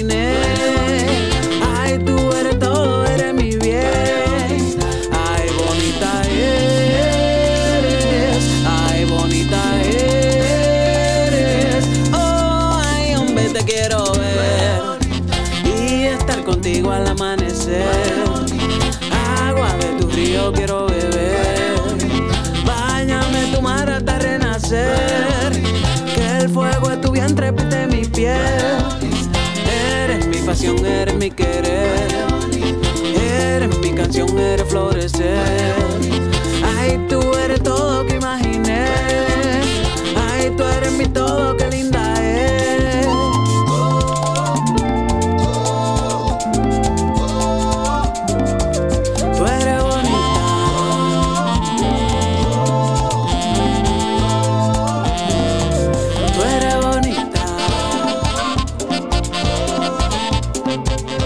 eso sí está bueno. Está ya. buenísimo. Yo, Eso yo está estaba bueno. casi en baile aquí. Se bailó sentado.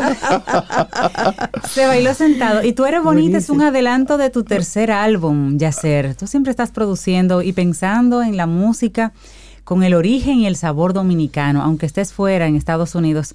Tú, tú mantienes esa, esa tendencia a trabajar en el origen, sí. esa esencia maravillosa. Yacer, esas letras de tú eres bonita, ¿quién la inspiró? Mm. ¿Cuál fue la bonita que te inspiró? Ah, Ah, Incluso cuando yo lo estaba escribiendo, yo estaba pensando como diciéndole todo, tú eres bonita a mi madre, como diciéndole Sí. tú eres bonita a Qué mi lindo. pareja, como diciéndole tú eres bonita a mi sobrinita, por ejemplo. lindo. Qué En, en diferentes versos se Sí. puede eh, sentir así. Óyeme, a nuestros amigos Camino al Sol oyentes que nos digan ¿Qué les parece? a través del 849-785-1110 qué les parece Tú eres bonita, lo más reciente de Yacer Tejeda que está haciendo el lanzamiento aquí oficial en Camino al Sol. Yacer, eso seguimos para tu carrera. mañana la mujer. Claro. Muy oportuno. No, para dedicárselo hoy, mañana y siempre. Siempre. Hoy, mañana y siempre, ya lo Yacer, sabes. hemos seguido tu carrera y vemos cómo tú te has dedicado a poner a bailar eh, en Estados Unidos, en cualquier rincón, en los parques, en las escuelas, en las universidades, a poner a la gente a bailar. ¿Qué sientes tú cuando estás ahí en tarima con tu guitarra haciendo la magia que haces y ves cómo la gente reacciona? Eh, una satisfacción enorme eh, ya ver esa reacción de mi música y también de la representación de la música dominicana como es acogida en diferentes partes del mundo. E incluso tocamos hace dos días, hace dos, el sábado pasado en el Apollo Theater Café y fue a casa llena Wow, y bueno. fueron dominicanos, fueron afroamericanos, fueron latinos, fueron de todos los lados y eso estaba todo el mundo gozando. y fuimos los primeros latinos en presentarnos ahí Eso y fue Harlem, con ¿verdad? nuestra música. En Harlem, en la, en la zona de Nueva York, así de. En Harlem, Yo sí, en la loca por ir ahí. 125. Eso. Yo sé, cuando, cuando escuchas esa expresión de que el merengue está muerto, la música dominicana tiene que reinventarse, ¿qué, qué, qué piensas tú sobre esos comentarios? No, de que no está muerto. La- La gente siempre quiere inventar, la gente siempre dice que la salsa está muerta o que el jazz está muerto, pero siempre hay, hay propuestas nuevas. Entonces, no sé a qué es lo que se refieren. Quizá que no sé a qué se refieren cuando dicen eso en realidad. Yo nunca he entendido esa frase en realidad. Eh, y yo he estado eh, fusionando con el merengue desde mi primer disco, que Así es, es. Mezclanza, que Ujú. está el merenguito, por ejemplo. Y en mi segundo disco, que es Quijombo, hay varios merengues. Hay uno que con el prodigio que se llama Swing. Ripiao, que es básicamente una fusión de jazz swing con perico ripiao. Eh, y así en este disco tenemos esta, Tú eres bonita, que salió hoy, que es un merengue apambichao y es basado también en, en la salve de, de San Cristóbal y de Maní, que se toca con la tambora también, como medio merengueado. Eh, y sí, y hay propuestas buenas. Lo que Sí, lo que pasa es que si fuera bueno que, que hubiera más, eh, Más exponentes. más- Y que se expusiera más Exacto, a lo que que el- escucha la gente. y que los medios de tema, comunicación exactamente. le dieran el espacio Más que le dan a otros géneros. Ay, eso es. Exacto. Y también la parte comercial. Yo voy a hacer mi, mi- mi crítica así, porque no puedo quedarme con ello. He visto en estos días algunas marcas comerciales han estado utilizando, bueno, pues el tema del patriotismo, que si la pelota y demás, para publicar canciones oficiales sobre un tema en particular. Sin embargo, me da, me da pena porque el merengue lo siento muy escaso. Y se han ido mucho con, Con un género ritmos. que se ha ido generando en este tiempo que no necesariamente representa a todos los dominicanos. Yo personalmente no me siento identificado con ninguna de esas propuestas porque no me gustan esos géneros musicales y sobre todo porque no recoge el sentir real, la esencia del dominicano. Con esto, por ejemplo, de tú eres bonita, óyeme, usted tiene que estar muerto para no moverse, porque eso, eso conecta con cualquier persona. Pero esa canción es herm- Tú eres bonita, a la bandera, por ejemplo. Qué Por maravilloso. ejemplo. A lo que te inspire. Ujú, Así mismo. ¿Qué dice la gente, u- algunos comentarios de nuestros Camino al Sol oyente. Dice Rocío Reimer, ¡qué piropazo! Gracias mil, Yacer. Voy a seguir trabajando en un pie, o sea que ella agarró y levantó Ah, y, un pie. y levantó un pie. Eso. y dice Leticia, tú eres bonita, bailable, dominicanísima y con letras lindas, piropean de las cosas que sí se sienten lindo que te la dediquen. Qué bonito. Y entonces Keila también dice, me encantó, tú eres bonita, sale baile de una vez. Felicidades, Yacer. Y así tengo más comentarios por aquí. Braudín dice, la canción es bonita. y hacer presentaciones donde te vamos a poder ver, disfrutar tu música en vivo. Este, bueno, yo estoy aquí en República Dominicana, fresquecito. Ah. Llegué anoche. Eh, voy a tocar el sábado 11 de marzo en el Isle of Light, en el festival Isle of Light, en el Sanssouci. Qué bien. Ah, Ahí te veremos. eh, nuestro set empieza a las 5 de la tarde, así que creo que quedan algunas taquillas. A los que quieren ir, vamos a estar por allá y vamos a hacer un set encendido de, de la música de Demeclanza, Quijombo y la música nueva de este disco eh, que va a salir en mayo, porque este es el primer sencillo del disco nuevo. Y el disco va a salir el 19 de mayo y viene con todo. ¿Y qué tendrás en este disco? ¿Solo merengues o harás un, un recorrido así por toda la música afro como siempre haces? Como siempre hago, sí, un recorrido por, por la música afrodominicana y la fusión. En este disco tengo temas más cantados, con letras, así como tú eres bonita, eh, y diferentes estilos. Tengo desde merengue, zarandunga de Baní, por ejemplo. Eh, y hay de todo un poco. Congo de Villamella, por ejemplo. eh, y creo que una forma que he ido refinando de la producción, de la composición y los arreglos, van a poder escuchar una producción y los arreglos más pulidos de lo que he venido haciendo en Quijombo. O sea que se siente increíble el desarrollo. Qué bueno. Qué, bueno. Te felicitamos. Yacer, felicitarte a la gente que quiera seguir tu música, seguirte el rastro a través de las diferentes plataformas sociales, ¿cómo lo hace? Puedes seguirme en arroba Yacer Tejeda en todos los lados.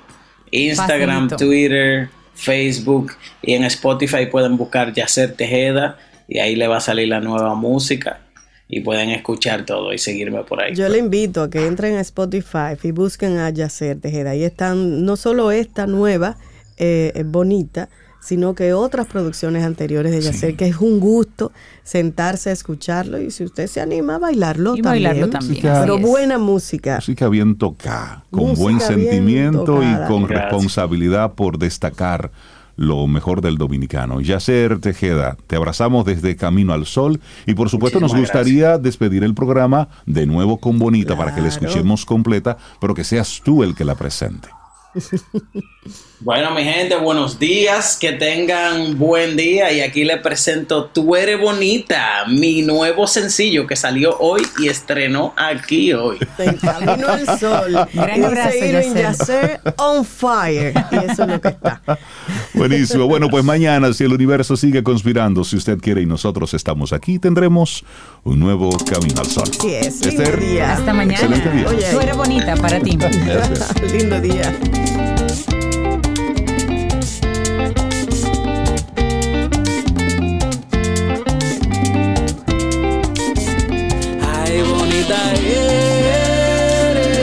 Ay, bonita eres, oh, ay, hombre, qué linda es.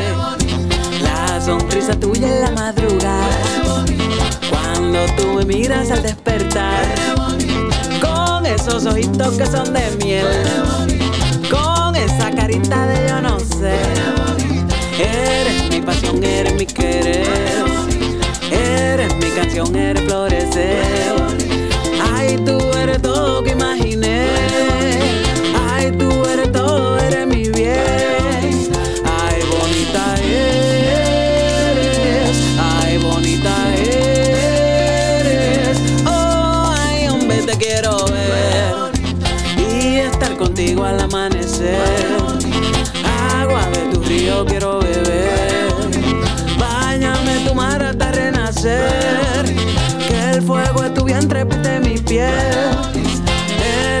Eres mi querer.